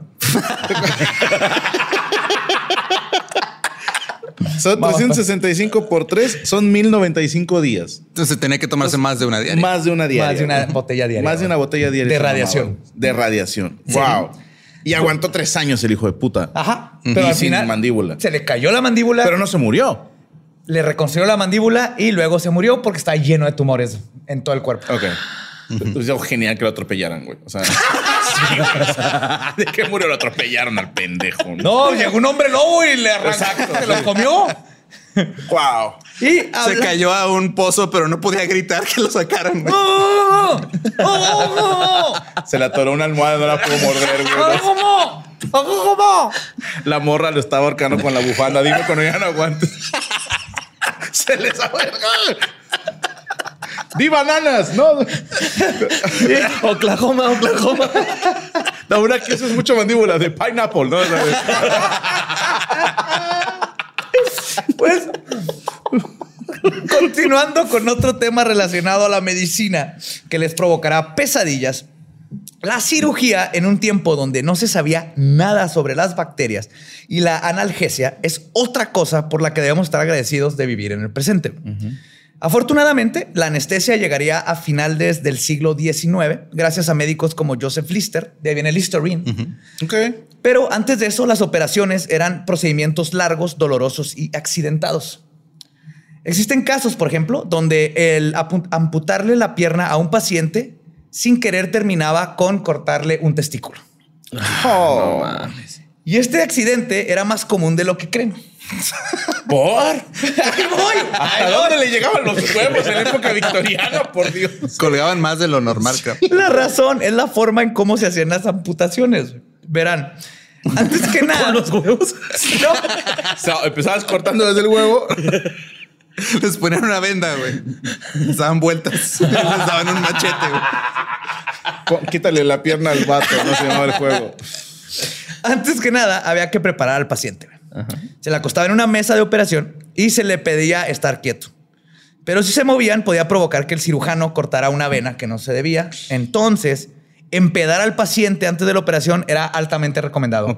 Todo buen cirujano te ponía bien pedo con whisky antes. güey. Porque no había anestesia. No, ya Esos después, son doctores, Láudano era lo otro que te daban, pero también el láudano son como pues, es opio, ¿no? Entonces son Ajá. shots y era de que, oh, y era de más, más, más. Era, básicamente estar pedo, pero mucho más rápido, más en chinga. Y es fácil que se te pase la. Sí, te tenían que estar dando o poniéndotelo en, lo ponían en trapos tipo cloroformos también. Wow. Entonces sí ayudó, pero no era como lo que conocemos ahorita. Luego, para evitar el flujo de sangre, el médico aplicaba un torniquete arriba de la zona de incisión. Los torniquetes estaban hechos con correas de lona que se ajustaban con un tornillo unido a unas placas de latón de cada lado. De ahí el nombre. Una vez, una vez puesto el torniquete y con el paciente bien pedo, esto era importantísimo. Es muy importante. Sí. Digo, no, yo me amputé las piernas porque me regalaron pisto. Así, yo hubiera terminado así. El cirujano tomaba un cuchillo curvo, mugroso y muchas ocasiones oxidado y realizaba la primera No. incisión. No sabían, no sabían. Del Pero tétano. no es como sentido común, güey. O sea, Está sucio. es que No, a hecho, llegar- el cuerpo, güey, El o sea. primer, o sea, hubo en, en la historia de la medicina, hubo un, un parteaguas que fue cuando un güey empezó a lavarse las manos antes de entrar al quirófano, güey. Porque venían de la tengo. morgue y luego se hace un cagadero, güey. no, todavía esa te la compro porque es a nivel microscópico, güey. Ok. Pero si estás viendo el cuchillo que está lleno de mierda, güey. O sea, para mí es, lo lamerías, no. Entonces tampoco me cortes con él, güey. Sí, o sea, no lo vas a meter en el cuerpo de alguien. Me gusta ese parámetro de medición. Ajá. Sí. Eso para la próxima vez que veas un pito, lo lamería, no. Ah, entonces no, ¿No me lo voy a meter. con él? O sea, no me lo meto, güey. Me Bueno, gusta. si te gusta limpiar, pues sí, ¿no? Bueno, cada quien sus fetiches. Yo jamás he juzgado eso. Pues lo primero que tenía que hacer el doctor era cortar la piel y los músculos que rodean el hueso. Pero esa era solo la parte de enfrente. Así que después te cortaban, ponle así de un lado para otro, todo la arriba del muslo. Y luego te tenían que voltear en chinga, güey, para cortar el miembro por la parte inferior, güey. A este movimiento de voltear al paciente en chinga se llamaba el tour de Maitre. O ¿Cómo? El tour de Maitre. Ok. Ajá. Porque era más básicamente así como el- la vuelta con maestría. güey. Ok. El- el- ¡Uah! Había un güey que se dedicaba a Había eso. maña, claro, había maña. Me lo imagino así como cuando el teniente dan, este, defienda Forest, güey, de las morras. que camina. No, acá tienes así sutil, güey, tienes que en chingas a alguien que, uff, es como ahorita alguien que baila salsa de gira. Ajá, de vueltitas. Ahí era por el doctor, güey, era pum, pum, le cortas, lo volteas, güey. Si no hacías la operación con velocidad y maestría, corría el riesgo de que el paciente se moviera demasiado por el dolor y terminara desangrándose. O peor, sobreviviendo, güey. Porque la neta estaba más culero sobrevivir, güey. Por. Ahorita voy a decir por qué, güey.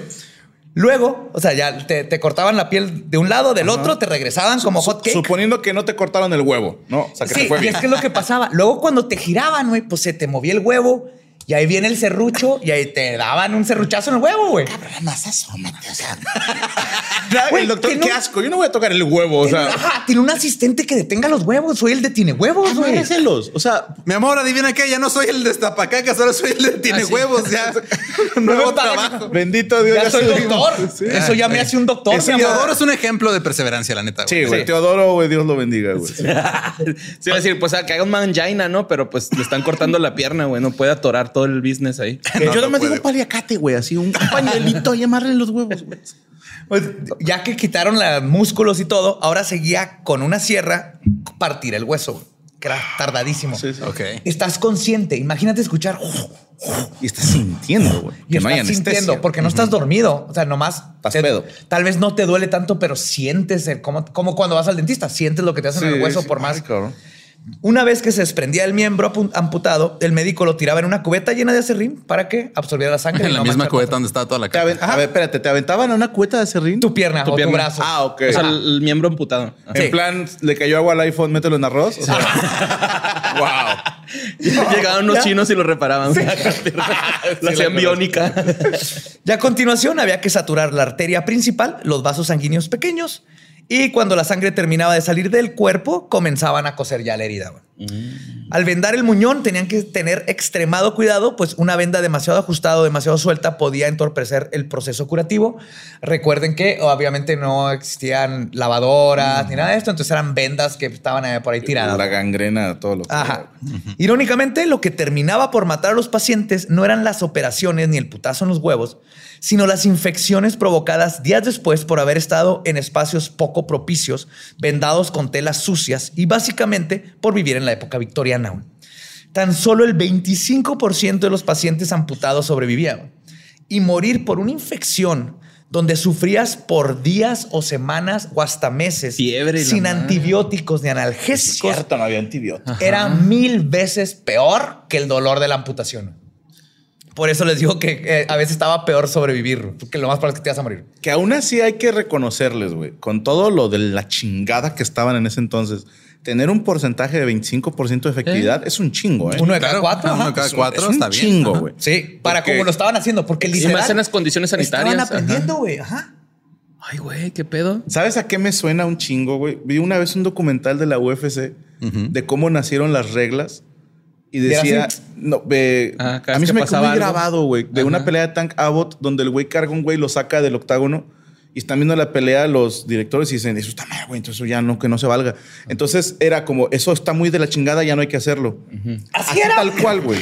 Sí, ca- cada, vez que pasaba algo ponían una regla, ¿verdad? Ajá. Sí, sí. Así que le, le cosimos una pata de caballo. No a jala. 20 Sí. personas no jaló. Next, vamos a intentar Sí, con gallo. Caballo vatos, ya no. Ah, ni pedo, y borraban. y borraban. Sí, o sea, sí, así era la medicina antes, literal. Prueba y error. Sí, y, y justo lo que sea, antes no tenía noción de lo dañino, que- dañino, ah, dañino, que eran es las una palabra muy ojete. Yo tampoco puedo Dañino. decirla, güey. Yo Dañino. digo que hace daño. Dañino. Sí. Sí, que hace daño. Sí. Sí. Es una palabra muy perjudicial. Sí, dañ- dañino. Dañino. Voy a decir danonino, de lo danonino que eran las bacterias. Daniño. No. Después de todo, No, Daniño es muy diferente. Daniliño. Irónicamente, en la época de la Ouija y creer en fantasmas y otros seres invisibles, era imposible para ellos pensar en pequeños organismos que no puedes ver que te podían matar. Sí, sí, sí. Sí, güey, esa es la gran ironía. güey. Tiene sentido. Tiene sentido. Y la verdad es que la medicina en estos tiempos era literalmente un circo. Antes del Lister, las salas de operación estaban repletas de chismosos que muchas veces pagaban su boleto para ir a ver las escenas llenas de sangre. güey. Lo cual Imagínate qué culero para el comediante que estaba en el teatro al lado, que el Que doctor no tuvo soldados Sí, y él no. Pues de ahí vienen los auditorios, ¿no? Sí, Ajá. sí, sí, son los auditorios viene, médicos, estos anfiteatros. Pues Los se llama anfiteatros, anfiteatro, sí. era un teatro. Y luego, qué chido, ¿no? Eh, tomando apuestas, el, eh, 2 a 1 que le parte el huevo, 2 a. 1 que le apuesta. es cierto, ¿ah? Ajá. Y entonces, obviamente, esto eh, hacía condiciones terribles para realizar cirugías, porque la gente entraba sucia de fuera, estaban tosiendo, llevaban comida y estaban comiendo mientras veían. Más. ¡Qué pinche Avengers en Ah, eso. riñón! No, más. Ponte a, a pensar. Ca- Cacahuate en el hígado. Así, Afuera está lleno de caca la calle Sí. y la traen en las suelas. Ajá. Entonces también agrégale a todo esto de mierda que hay mierda de Nadie veras. está bañado, güey, porque era rarísimo. Mierda jabón, retórica y mierda literal. Mierda de todos los tipos de mierda. Y obviamente los médicos tampoco cuidaban que el ambiente fuera estéril. Pues generalmente llegaban a operar con su ropa de calle y ni siquiera lavaban sus delantales. Era como las, las cintas de karate, mamón. De hecho, las manchas de sangre en un delantal eran vistas como insignia de honor. Entre más sangriento estaba el delantal, más experimentado era el doctor. Sí, güey. porque este güey viene limpio, un pendejo, ¿no? No, O sea, no he hecho nada en la Estás vida. güey. superado. Mira el mío, güey. Te traigo una oreja aquí en la bolsa. Es como, cuando, es como cuando ves a un reo sin lágrimas en el cachete, pues no lo No ha hecho Ajá, nada. sí, sí. Pero es que las cintas de karate son blancas y los se van a ensuciar Sí. porque, porque te entrenas con ellas. Igual era con Se la percuden. medicina. Ajá. Pues a lo mejor porque esto, digo, no hacía mucho que venían del medioevo estos cabrones, donde decían que un, un caballero con una armadura muy bonita era un pelele. Sí. Ajá. Sí, Era- porque no tiene abolladuras, Golpe, no no, tiene- no está No ha sucia. Ajá. Ah, de ahí viene la, la palabra pelele. No sé, ¿verdad? O sea, no, bueno, viene del gol que metió Pelé. Lo hizo en Francia. Era Le Pelé. Y, Y luego luego- dijeron, no, suena como que se la pelas. Ajá. Y pusieron Pelele. Pelele.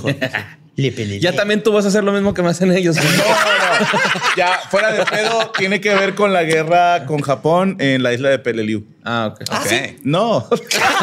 Mira, a ver, estoy jodiéndole la Eso, mente. güey. Estoy haciendo lo que ustedes hacen. Muy bien, gracias. Esto es divertido. pero vale la pena, Esto vale la pena. Por eso lo amamos, güey. Tengo eso un lo nuevo fetiche, güey. Eh, Pero te quería salir, ¿verdad? Te quería salir. Por eso no te queríamos exponer al mundo, güey. pues sí, Así ya veo, Allá ya te veo. cuidamos. Te estábamos protegiendo. Aunque no lo creas. que aprender, güey. Era por tu bien, güey. Sí. Pues las ¿Cómo condiciones. vas a seguir siendo un pelele si no me sacan al ruedo, güey? Pues como están viendo, las condiciones operatorias eran tan insalubres que una buena parte este, de las veces, que la mayoría de las veces era más peligroso realizar una operación que portar la enfermedad. Y esto provocaba que los hospitales optaran por pedir a los pacientes que pagaran por adelantado, güey. No vaya a ser. Porque se me va a morir, güey. Que eso Hola, se todo el mundo. del doctor, ¿no? O sea, Mira, güey, la neta, o mínimo te va a cortar un huevo. Es lo más probable, güey. Así entonces que págame una vez. güey. Una vez. De ahí viene la expresión, me costó un huevo y la mitad del otro. sobrevivir No es cierto, la tuberculosis. Ya vi cómo si no es cierto, Franco. no es cierto. Ay. Pues de hecho los conocimientos de antisepsia eran tan inexistentes que existía la creencia de que la pus era una señal de que la herida estaba sanando. güey. Ok. Y justo la persona que dice Lolo era Ignaz Semmelweis. Él se dio cuenta que en un hospital este, se morían, el parto, se les morían, no sé, el 60% de las pacientes se morían. Y en el otro hospital, por lavarse las manos, se dio cuenta que sobrevivían. Entonces fue y les dijo, güey, hay que lavarnos las manos. Y los doctores se burlaron de él, lo hicieron burla, lo mandaron a la verga y todavía pasaron como 30 años.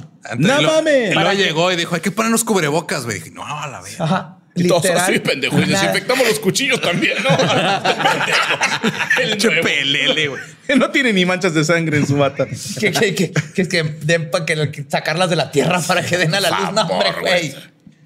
Vamos a dar datos falsos. la mejor forma. Yo llevo 20 años poniendo anguilas ahí para que empujen al bebé. Y Exactamente. Dos güey. veces jala. Y es un chingo. Dos de cada diez, güey. Digo, si se muere el 60% de las embarazadas, güey. Pero Ignaz fue estos héroes que lo único que dijo es si nos lavamos, lo comprobó científicamente, pero la mayoría de los doctores decían eso es una pendejada. No existen las bacterias, no existen esto, eso no tiene nada que ver y lo ignoraron. Y él, él no, lo, no es identificado como el, alguien que revolucionó la medicina porque la mentalidad y la mayoría decía no. Es que qué fácil es para nosotros ahorita decir "Pss, pendejos, pero porque mínimo en secundaria, en laboratorio de química o, o de biología, vimos algún cultivo de bacterias, Microorganismos. O, o viste microorganismos y dices, ah, no mames, si existen. Y él, y él empezó no porque son bacterias, sino que dijo, güey, yo te puedo comprobar que si te lavas las manos, no se me muere la paciente. O sea, no, no es. Sí, no sé, qué, no sé por qué, morir. pero nada más sé que no se muere. que, que uno pensaría, si eran tan supersticiosos, porque este güey no decía, yo tengo una tía que es bruja, que dice que si te lavas las manos, No supo venderla. ajá, ahuyentas al fantasma matabebés, güey. Y es que imagínate, el doctor en ese tiempo iba, le cortaba la pierna a alguien, le rebanaba el testículo. Se lo comía. Sí, iba con su traje lleno de sangre, portándolo con honor, a, a- a dar a luz a un niño. Sí. Se pasaba la de enseguida. Y todo eso nomás estaban embarrando enfermedades y todo por todos lados. Nomás era lavarse las manos. Fue de los. Nada más lavarse las De manos. hecho, se dice que de, lo- de los inventos más importantes en la medicina de los últimos años fue lavarnos las manos. Ok. Ponerse el cinturón. Ajá. Sí, porque si el doctor se mata antes de llegar al, al hospital, no. tú no te salvas. güey. Así Oh, es. pero se salva tu testículo. bueno, unas por otras, estamos diciendo. Sí, Pues la invención de la anestesia fue un hecho importante también para la cirugía moderna. Pero este, la, antisepsia, que es lo que les decía, fue lo más, fue como el, lo que más cambió la medicina. güey. Este descubrimiento comenzó a partir de relacionar el mal olor con la enfermedad y el hecho de que los doctores que pasaban de una morgue a una sala de parto eran más propensos a contagiar a sus pacientes. Ah, pues sí. Y ahí es donde empezaron más o menos ya después de un rato. güey. Y podría pasar horas y horas hablando de esta tétrica pero fascinante época. Pero todo lo bueno tiene que terminar. Qué mejor manera de cerrar este capítulo que hablando de un tema que combina el divertimiento de la era victoriana con las insólitas prácticas médicas y el monstruo favorito de muchos, las momias. Ok. Y si piensan que esto no tiene sentido, es porque no lo tiene, pero pronto van a entender de que se trata de una enorme fijación hacia las momias. Todas las sociedades han buscado formas de entretenimiento de muchas maneras. Por la falta de internet y medios masivos de comunicación, no es sorpresa que los victorianos hayan tenido tiempo para leer libros de 800 páginas, pero sus modos de entretenimiento no se quedaban ahí. En la década de 1830, un reconocido cirujano británico organizaba eventos sociales en su casa, en los cuales la gente de alta sociedad pagaba mucho dinero para entrar. Los suertudos, que conseguían boleto, querían presenciar la nueva gran sensación. Ver cómo Thomas Pettigrew hacía un unboxing de una momia del antiguo sí, Egipto. Es cuando ya iban los exploradores Sí, y lo sí, que es que se robaban la momia y se la llevaban a sus casas. Que viene ahí la leyenda de Tutankamón y no sé qué pedo. Todo eso es, más, es cuando estaban... ajá. De hecho, se murieron los dos que descubrieron la, la tumba. Un chingo. Simón. Se Se fueron murieron. Si eran muriendo un chingo. 10 güeyes, algo así. ¿no? Ajá, sí, Todo sí. Un equipo se y todos fueron muriendo cargos. poco a poco. Simón. Pues desde los tiempos shakespearianos, los ingleses han estado asombrados con los egipcios y sobre todo con sus momias. La gente de clase alta podía fácilmente comprar momias y con ellas hacían pigmentos, medicinas e incluso amuletos. Gente, están comprando ca- cabrones Sí, de hace miles de años. Compro un muerto. Ajá. Sí, güey, ¿quieres embrujar una casa? Ahí sí, no me importa si quieres ser un fantasma. Dime esa que no época se era embruja muy- una casa si llevas una momia. En esa época era muy fácil comprar tanto muertos como vivos. Sí. Ahorita es más fácil comprar vivos, muertos no tanto. No. Pues Thomas Pettigrew no solo era un cirujano muy respetado, sino un empresario muy brillante. pues se le ocurrió explotar la egiptomanía y eso lo hizo ganar mucho dinero. Suena como un evento bien ojete de la WWE. este sábado, Egiptomanía. Pero, pero, ¿quiere más? También tenemos la tumba de Tutankamón. Sí, la- Tú, tú, tú, tú, tú. No sea ridícula, señora. La momia contra Luche. Y aunque él no fue el primero en desenrollar momias con fines científicos, sí fue el primero en convertir el procedimiento en un espectáculo. La idea lo tenía todo para tener un éxito, pues combinaba la egiptomanía con la ciencia y lo macabroso.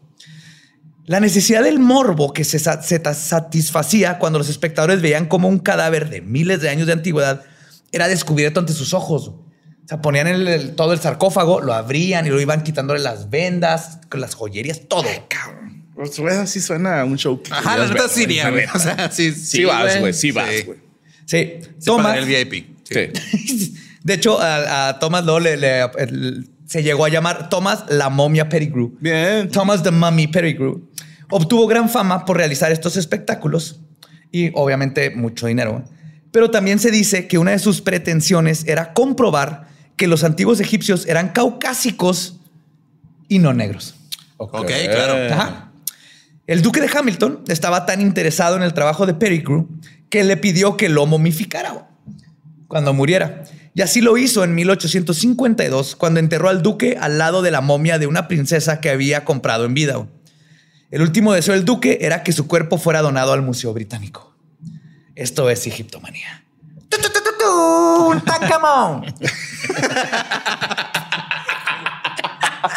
Pinche porra pedora. Tu, tu, tu, tan, camón. Esa llamada. Pero Pettigrew no solo estaba fascinado por las momias egipcias, sino por las momias en general. De hecho, en una de sus fiestas le enseñó a sus invitados la cabeza momificada de Yagan, un rebelde indígena australiano que se oponía al dominio colonial. En un acto de lo que se puede considerar a insensibilidad colonialista, Pettigrew compró la cabeza de Yagan para decorarlo con plumas y pinturas, para hacer una obra de arte que, según él, representaba la escultura británica e indígena en armonía. Ay, güey, el. Banksy de esos tiempos. Más bien como el white chica, ¿no? De eso de tomarse foto con el niño indígena, güey. O sea, Sí, pero, mira, esta cabeza indígena le puse un Ah, iPhone en la boca porque No, eventualmente estos salvajes van a aprender a usar iPhones y yo me le adelanté, ¿verdad? Y Angelina Lesper le va a mamar esta pieza, güey. Ay, güey, no, yo pensé en la foto de la vieja que tiene una papaya aquí en medio y que tiene unas Entonces, Mr. Brainwash, entonces, de esos Sí, güey. tiempos. Ay, cabrón. Y el unboxing de momias duró un par de décadas. Es que es unboxing, Es, es- es que es cierto, es cierto, Ajá. es cierto. Pero el chistecito se terminó cuando la comunidad científica comenzó a abogar por la preservación de las culturas antiguas. Sin embargo, paralelamente a los espectáculos de Pettigrew, los victorianos también acostumbraron a consumir momias a manera de medicina. Consumir. Sí, Sí. señor. Este tipo de canibalismo data de hace cientos de años. Beef jerk. Carne seca, güey. Es carne seca. Carne seca. ¿Creíste que nomás nos íbamos a caer en, en- en perturbar tumbas, robarles joyas? ¿Comerse pedazos de una momia? Sí, señor. Ok, ok. Algunos científicos como Galeno y Para- Paracelso investigaron los supuestos beneficios de ingerir restos humanos. Por ejemplo, según Galeno, quien vivió en el segundo siglo de nuestra era, pensaba que los huesos humanos molidos eran buenos para tratar la epilepsia y la artritis. Más adelante, en su larga y truncada exploración por la medicina, los victorianos adoptaron estos métodos pasados e hicieron polvo de momia e incluso una sustancia descrita como, y cito, una superficie resinos- resinosa, dura, negra, brillante, de sabor algo acre y amargo. Ajá. Ok. Están haciendo pepitas de. Sí, estaban haciendo como salsa valentina de momia. güey. Ah, salsa Quiero- Valentina. no, Ok. Maggie, pensar- salsa Maggie de momia, Salsa güey. Maggi de momia. Que es ok. altamente tóxico, ¿no? Ah, supongo. Asumo que te estás comiendo algo que tiene pudiéndose ahí Sí. miles de años. Es que no sé a los cuántos años ya se vuelve nutriente para la tierra, güey. O sea, Sí, tal vez es como da, da, da todo full circle, Sí, ¿no? a lo mejor es súper Te orgánico, güey, comer ¡pum! momia. Ahora ya. Porque sí. digo, tenemos el caso de. Pero es que del no se queso, está güey. pudriendo, por eso es momia, güey. O sea, los restos ya se pudrió, ya se secó. Sí, como el queso, sí. Alguien tuvo que estar ahí. Alguien tuvo que tenerla, esperarse hasta que la leche pasara. Si alguien puede chingarse un pedazo de momia y avisarle a ellos, y ellos después me cuentan. Yo, una vez, güey, ahí, oh en la carnicería de, mi barrio, güey, el carnicero moliendo carne se chingó estos dos dedos, güey. O sea, este güey siempre está tirando acá rock. Metalero. Y yo seguí yendo a comer carnita molida ahí, güey. O sea, comprando ahí. Y a huevo que ya había restos de sus dedos, güey. no creo que lo haya limpiado. La neta. Y por más que lo haya limpiado, algo se va, güey. Sí. O sea, ya huevo comí. Dedos de Don Jorge, que pues descanse. ah, ya se murió. Supongo, pues ya no vive ahí en el barrio. Era muy, hace mucho. Se desangró por los dos dedos. No, mi papá lo curó, güey. ¿Ahora? ¿Tu papá es médico? Sí, güey. Sí. un día llegó y dijo, soy médico. Y sí, a curar al barrio. médico de carnicería. Mi, papá estudió en la UNAM, güey. Entonces, sí, es buen médico. capaz si Juárez trae una etapa victoriana también. Algunas cosas, no, no en la medicina. Seguimos tirando mierda en la calle. ¿no? no nos haga nada, por favor. Pues, según algunos médicos, este gu negro, güey y los venido de los derivados de la momia eran muy buenos para tratar coágulos, tos, dolores menstruales y se podían tomar como analgésicos y antiinflamatorios, obviamente basados en absolutamente nada. ¿Cómo llegaban a estas conclusiones? Fuente mis huevos, güey. O sea, yo digo que la momia jala para esto, güey. Así era, güey. Compruébame que no. Así, Así era de, mira, agarra esta momia, y luego métesela en el culo a tu caballo, va a correr más rápido. Ya, todo mundo. Y sí, porque en cuanto se la metes el cabeza le echó madre. Sí, y alguien, le, alguien sentía que corría más rápido, le decía al compadre y el compadre anda comprando oh, momia para meterle al culo, güey. Así era. bueno, lo dijiste desde la, desde que usaban radio, el efecto placebo está ahí. Si te digo esto, come momia y te quita el dolor de cabeza, puede que te lo quite. Sí, sí, en el victoriano era, no, mira, yo, yo leí en Carabook eh, que la momia es muy buena para curar de esto. Sí, yo lo vi en el show de Netflix de Will Paltrow güey, que comer momia te hace bien. Y así era. Pero bueno, se preguntarán de dónde sacaron la idea de que las momias eran benéficas para la salud, güey. De, Los huevos de Petit No, la respuesta podría venir de un malentendido y una confusión lingüística. Nice. El asfalto. Qué bonito. Ajá. El asfalto, utilizado hoy en día para construir carreteras, es un hidrocarburo natural que se ha usado desde la antigüedad en el Medio Oriente. El asfalto tenía muchas propiedades medicinales y para la agricultura. Luego, en el siglo X, el científico Racis fue el primero en llamarle mumia a la sustancia medicinal. La razón por la que las momias tienen ese nombre, mummy, es porque los europeos pensaron que la materia negra que las cubría cuando las abren era asfalto. y en árabe dice mumia. Y dijeron, mami. Qué culero que si tengan asfalto las momias y tu colonia no. ¡Boom!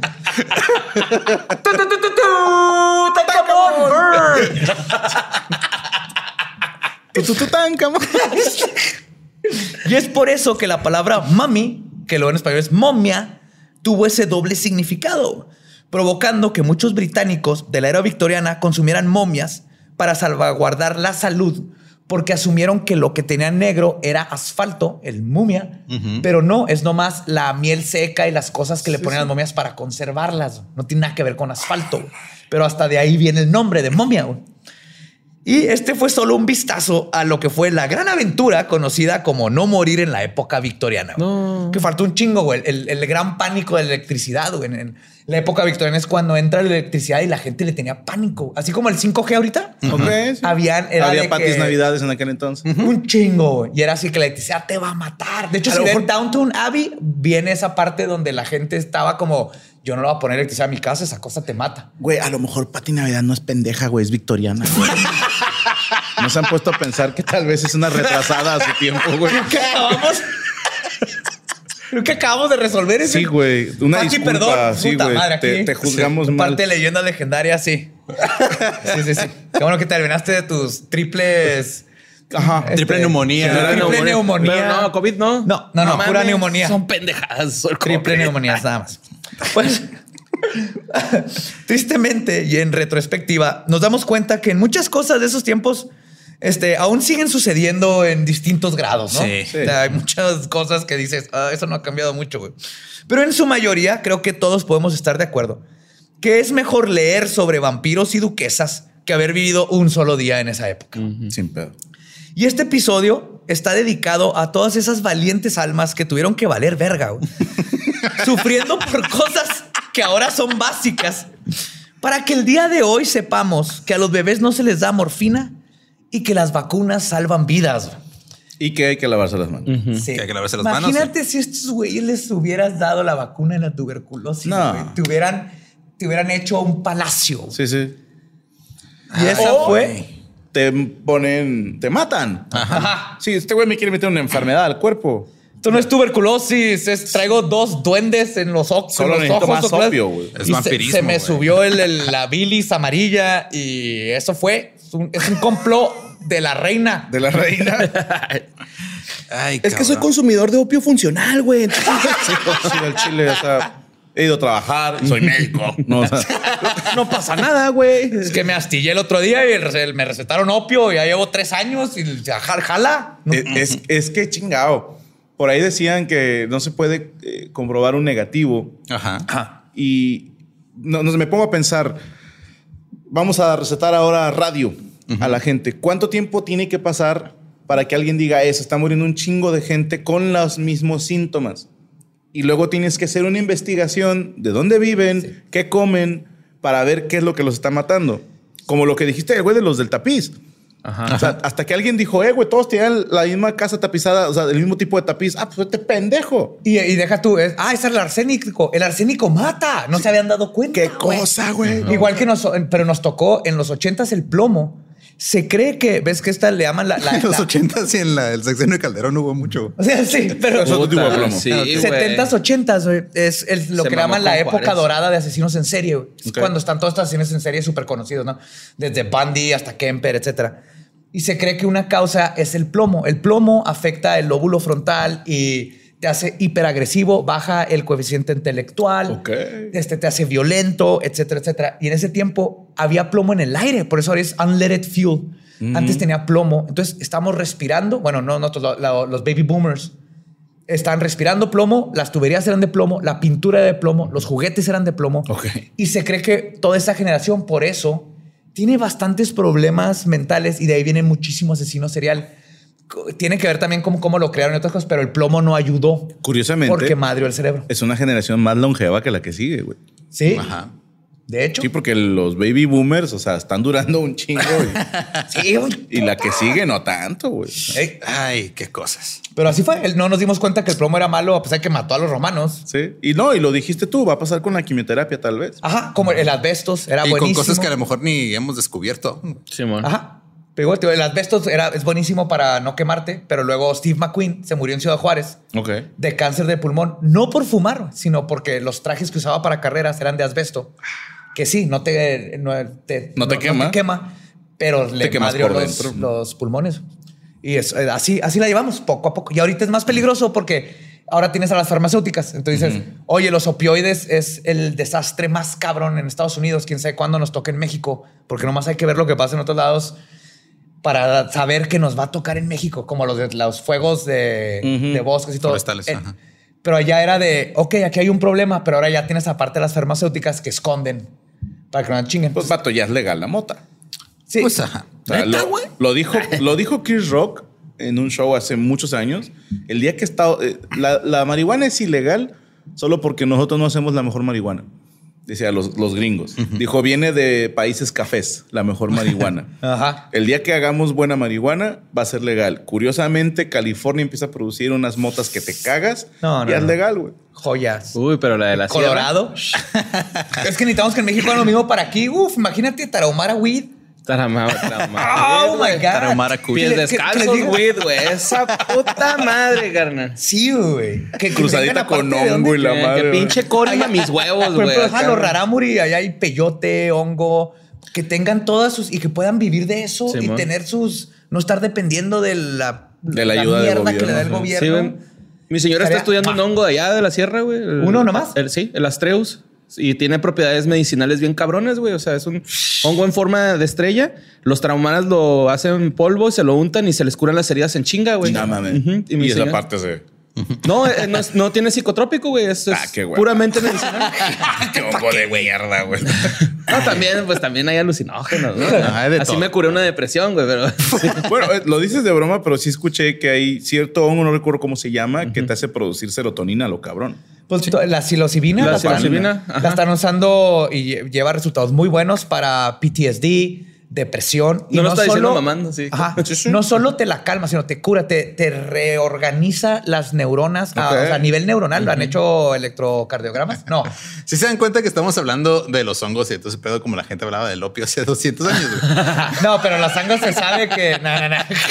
Pero no tenemos ya un güey con un microscopio, Y no son, no son adictivos. Ajá. Y la psilocibina se activa con el movimiento. O sea, ya dices, ah, ya, ya, ya maté viaje y luego caminas y Oh, ¡boom! Porque estamos mola. girando siempre en el planeta, entonces nos estamos No se moviendo. separa. Ya güey. se Vamos como a pedo, ¿no? 1600 kilómetros por hora todo el tiempo. Sí. Y no así. nomás así, sino también hacia enfrente, alrededor del sol. Mientras nos la expandemos en un universo. Sí, ¿no? La nada cada Ya, vez. vamos es a acabar nada. para irnos a. Sí. Hongos. Ay. Bueno, sí, de hecho. Pues Franco, muchísimas gracias. No, por- encantado, encantado. Hacía venir- mucho que- que por venir aquí a tu estudio que nos prestaste, güey. Muchas gracias. Fíjate lo que tengo que hacer para salir en leyendas legendarias, güey. Gracias por abrir esa puerta, güey, y entrar. Chinguen a su madre los demás que, ay, nunca me invitaron. Yo tuve que invitarlos a ellos para que me invitaran. Tenemos aquí seis horas, güey. Cuando quiso ir al baño, es donde siéntate. Lo más veamos que abrir la puerta. No, no, no. Ahí sigue, va. Aquí estoy, aquí estoy. Ah, Y gracias, que no sea la única. Y, No, definitivamente. Ni de Mañana. ¿saben jugar billar? Ah, mira, yo tengo. ¿Sé jugar Tuve billar? un abuelo que tenía, que me intentó enseñar a jugar billar cuando tenía como seis años y falló. Pero vamos a ver cómo pasa esto. Pero tú sí sabes. Sí sé, pero necesito estar. Hay un punto mágico ¿De alcohol? de alcohol donde soy una estrella y luego se me pasa. Entonces, Entendí que hay que empedarte. sí. Yo también sé jugar, güey, pero la neta iba por las caguamas con hielo que vendían en, en donde iba a jugar billar. Aguada con hielo. Es bien asqueroso, güey, ese bar, güey. Sí, un litro así de agua de Michoacán, le echan hielo, güey. De ese, de ese sucio del, del- de máquina. Sí, del y luego la caguama ¿no? y te dan tu caguama caliente y tú ya me da más hielo y luego ya te echan más hielo, güey. Pero pues ahí nos dejaban entrar cuando éramos menores. Y Así se murió mucha gente en la era victoriana, güey.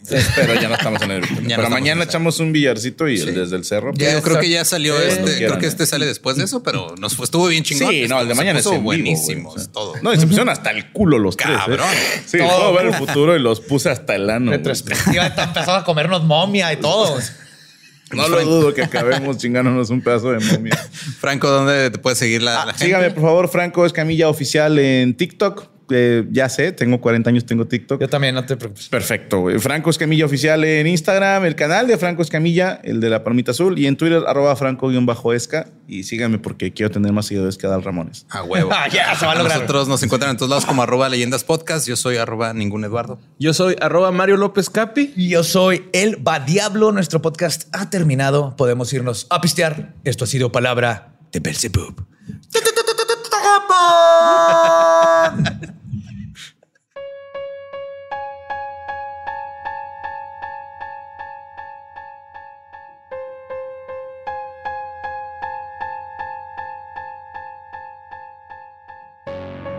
Y ese fue el episodio de la demencial era victoriana.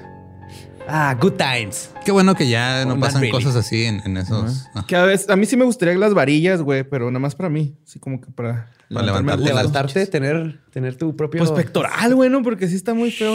Dijo este Daniel Migraña que son chichis de bolsa, de coca en bolsa, güey. Como si las tuviera tan bonitas. Es mi, bo- mi borreverso. Ajá. Parte del borreverso. Simón. Casi todo México, güey. O sea, Un gordito dragón de lentes. sí, güey. Ah. Y de nuevo queremos agradecer a Franco. Ya Estamos todo su equipo ahí, las ¿cuántos? Creo que eran 315 personas que trabajan ahí en 315 personas. Y gracias por 17 la estudios. prueba de COVID gratis. Ah, sí, muchas gracias. Ajá.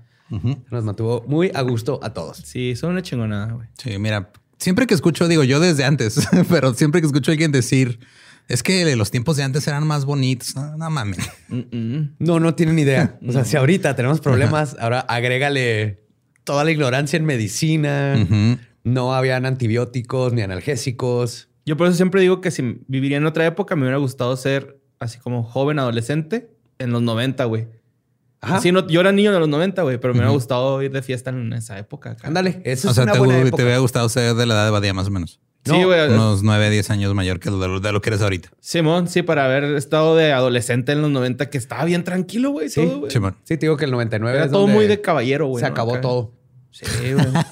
O sea, que fue la última buena Como en el década. 2000 y cacho, ¿no? 2000, 2006, más o menos, 2008. Yo siento que ahí fue donde ya todo se fue a la verga. Después del güey. 2001, güey. ¿Te acuerdas que se cayeron ahí unas torres y luego cambió el mundo. Pero a mí me vale verga, güey, la neta. No Pero de ahí cambió todo. No me vale, no me vale. Se acabó la inocencia. Ah, claro. Le quitaron los madres esas para trepar a los postes de luz, güey. Antes te podías trepar a la pinche. Tenías seis años, te podías trepar y estar jugando ahí entre los cables de electricidad, güey, sin sin Pero mira, o permisión. sea, si hay gente que extraña la era victoriana, en algunas partes de México todo se vive igual. Entonces nada más vayan. Sí. hay varios pueblos mágicos que tienen las Ahí en mi mismas colonia, güey, no mames. Puetazos, güey. Un chingo de calles sin pavimentar, güey. Automóvil steampunk, ¿no? Un güey comiendo perro acá, güey. Güey, ¿qué, qué pedo? La señora que te receta ahí unas hierbas para curarte de la tuberculosis. Ahí, ahí por mi casa hay un ruco, güey, que como que es recolector, güey. Así tiene un chingo de cosas, güey. Se llaman acumuladores, bro. Ajá, y se llama. Ranfer y trabaja con nosotros. No, ese vato se la gana Ram, güey. Neta, sí tiene el techo lleno de ganchos, güey, de ropa, así. O sea, lo de su Ok. Porsche, lleno de ganchos de ropa, güey. Se me hace en cura eso, güey. ¿Para qué los usa? No, no vende segundas ni nada, güey. o sea, No. es- Los tiene ahí, güey. ¿No es culpe o algo? No, este. No, ¿Los creo. vende a kilo? No, porque ¿No tiene una clínica clandestina? chance. Ah, con no, razón, ay, con razón los fetos en la basura. Oye, yo tío, todo, todo Con tiene sentido. razón. Ah, qué pendejo. Ay. No, mínimo usa ganchos nuevos cada vez. No, no usa- no repite ganchos. los esteriliza con un encendedor. Para que entren quemando todo. Ok, creo que ya con eso podemos despedir el episodio. Por eso tiene que legalizar para que no pasen estas cosas. Esa es la importancia. Bye.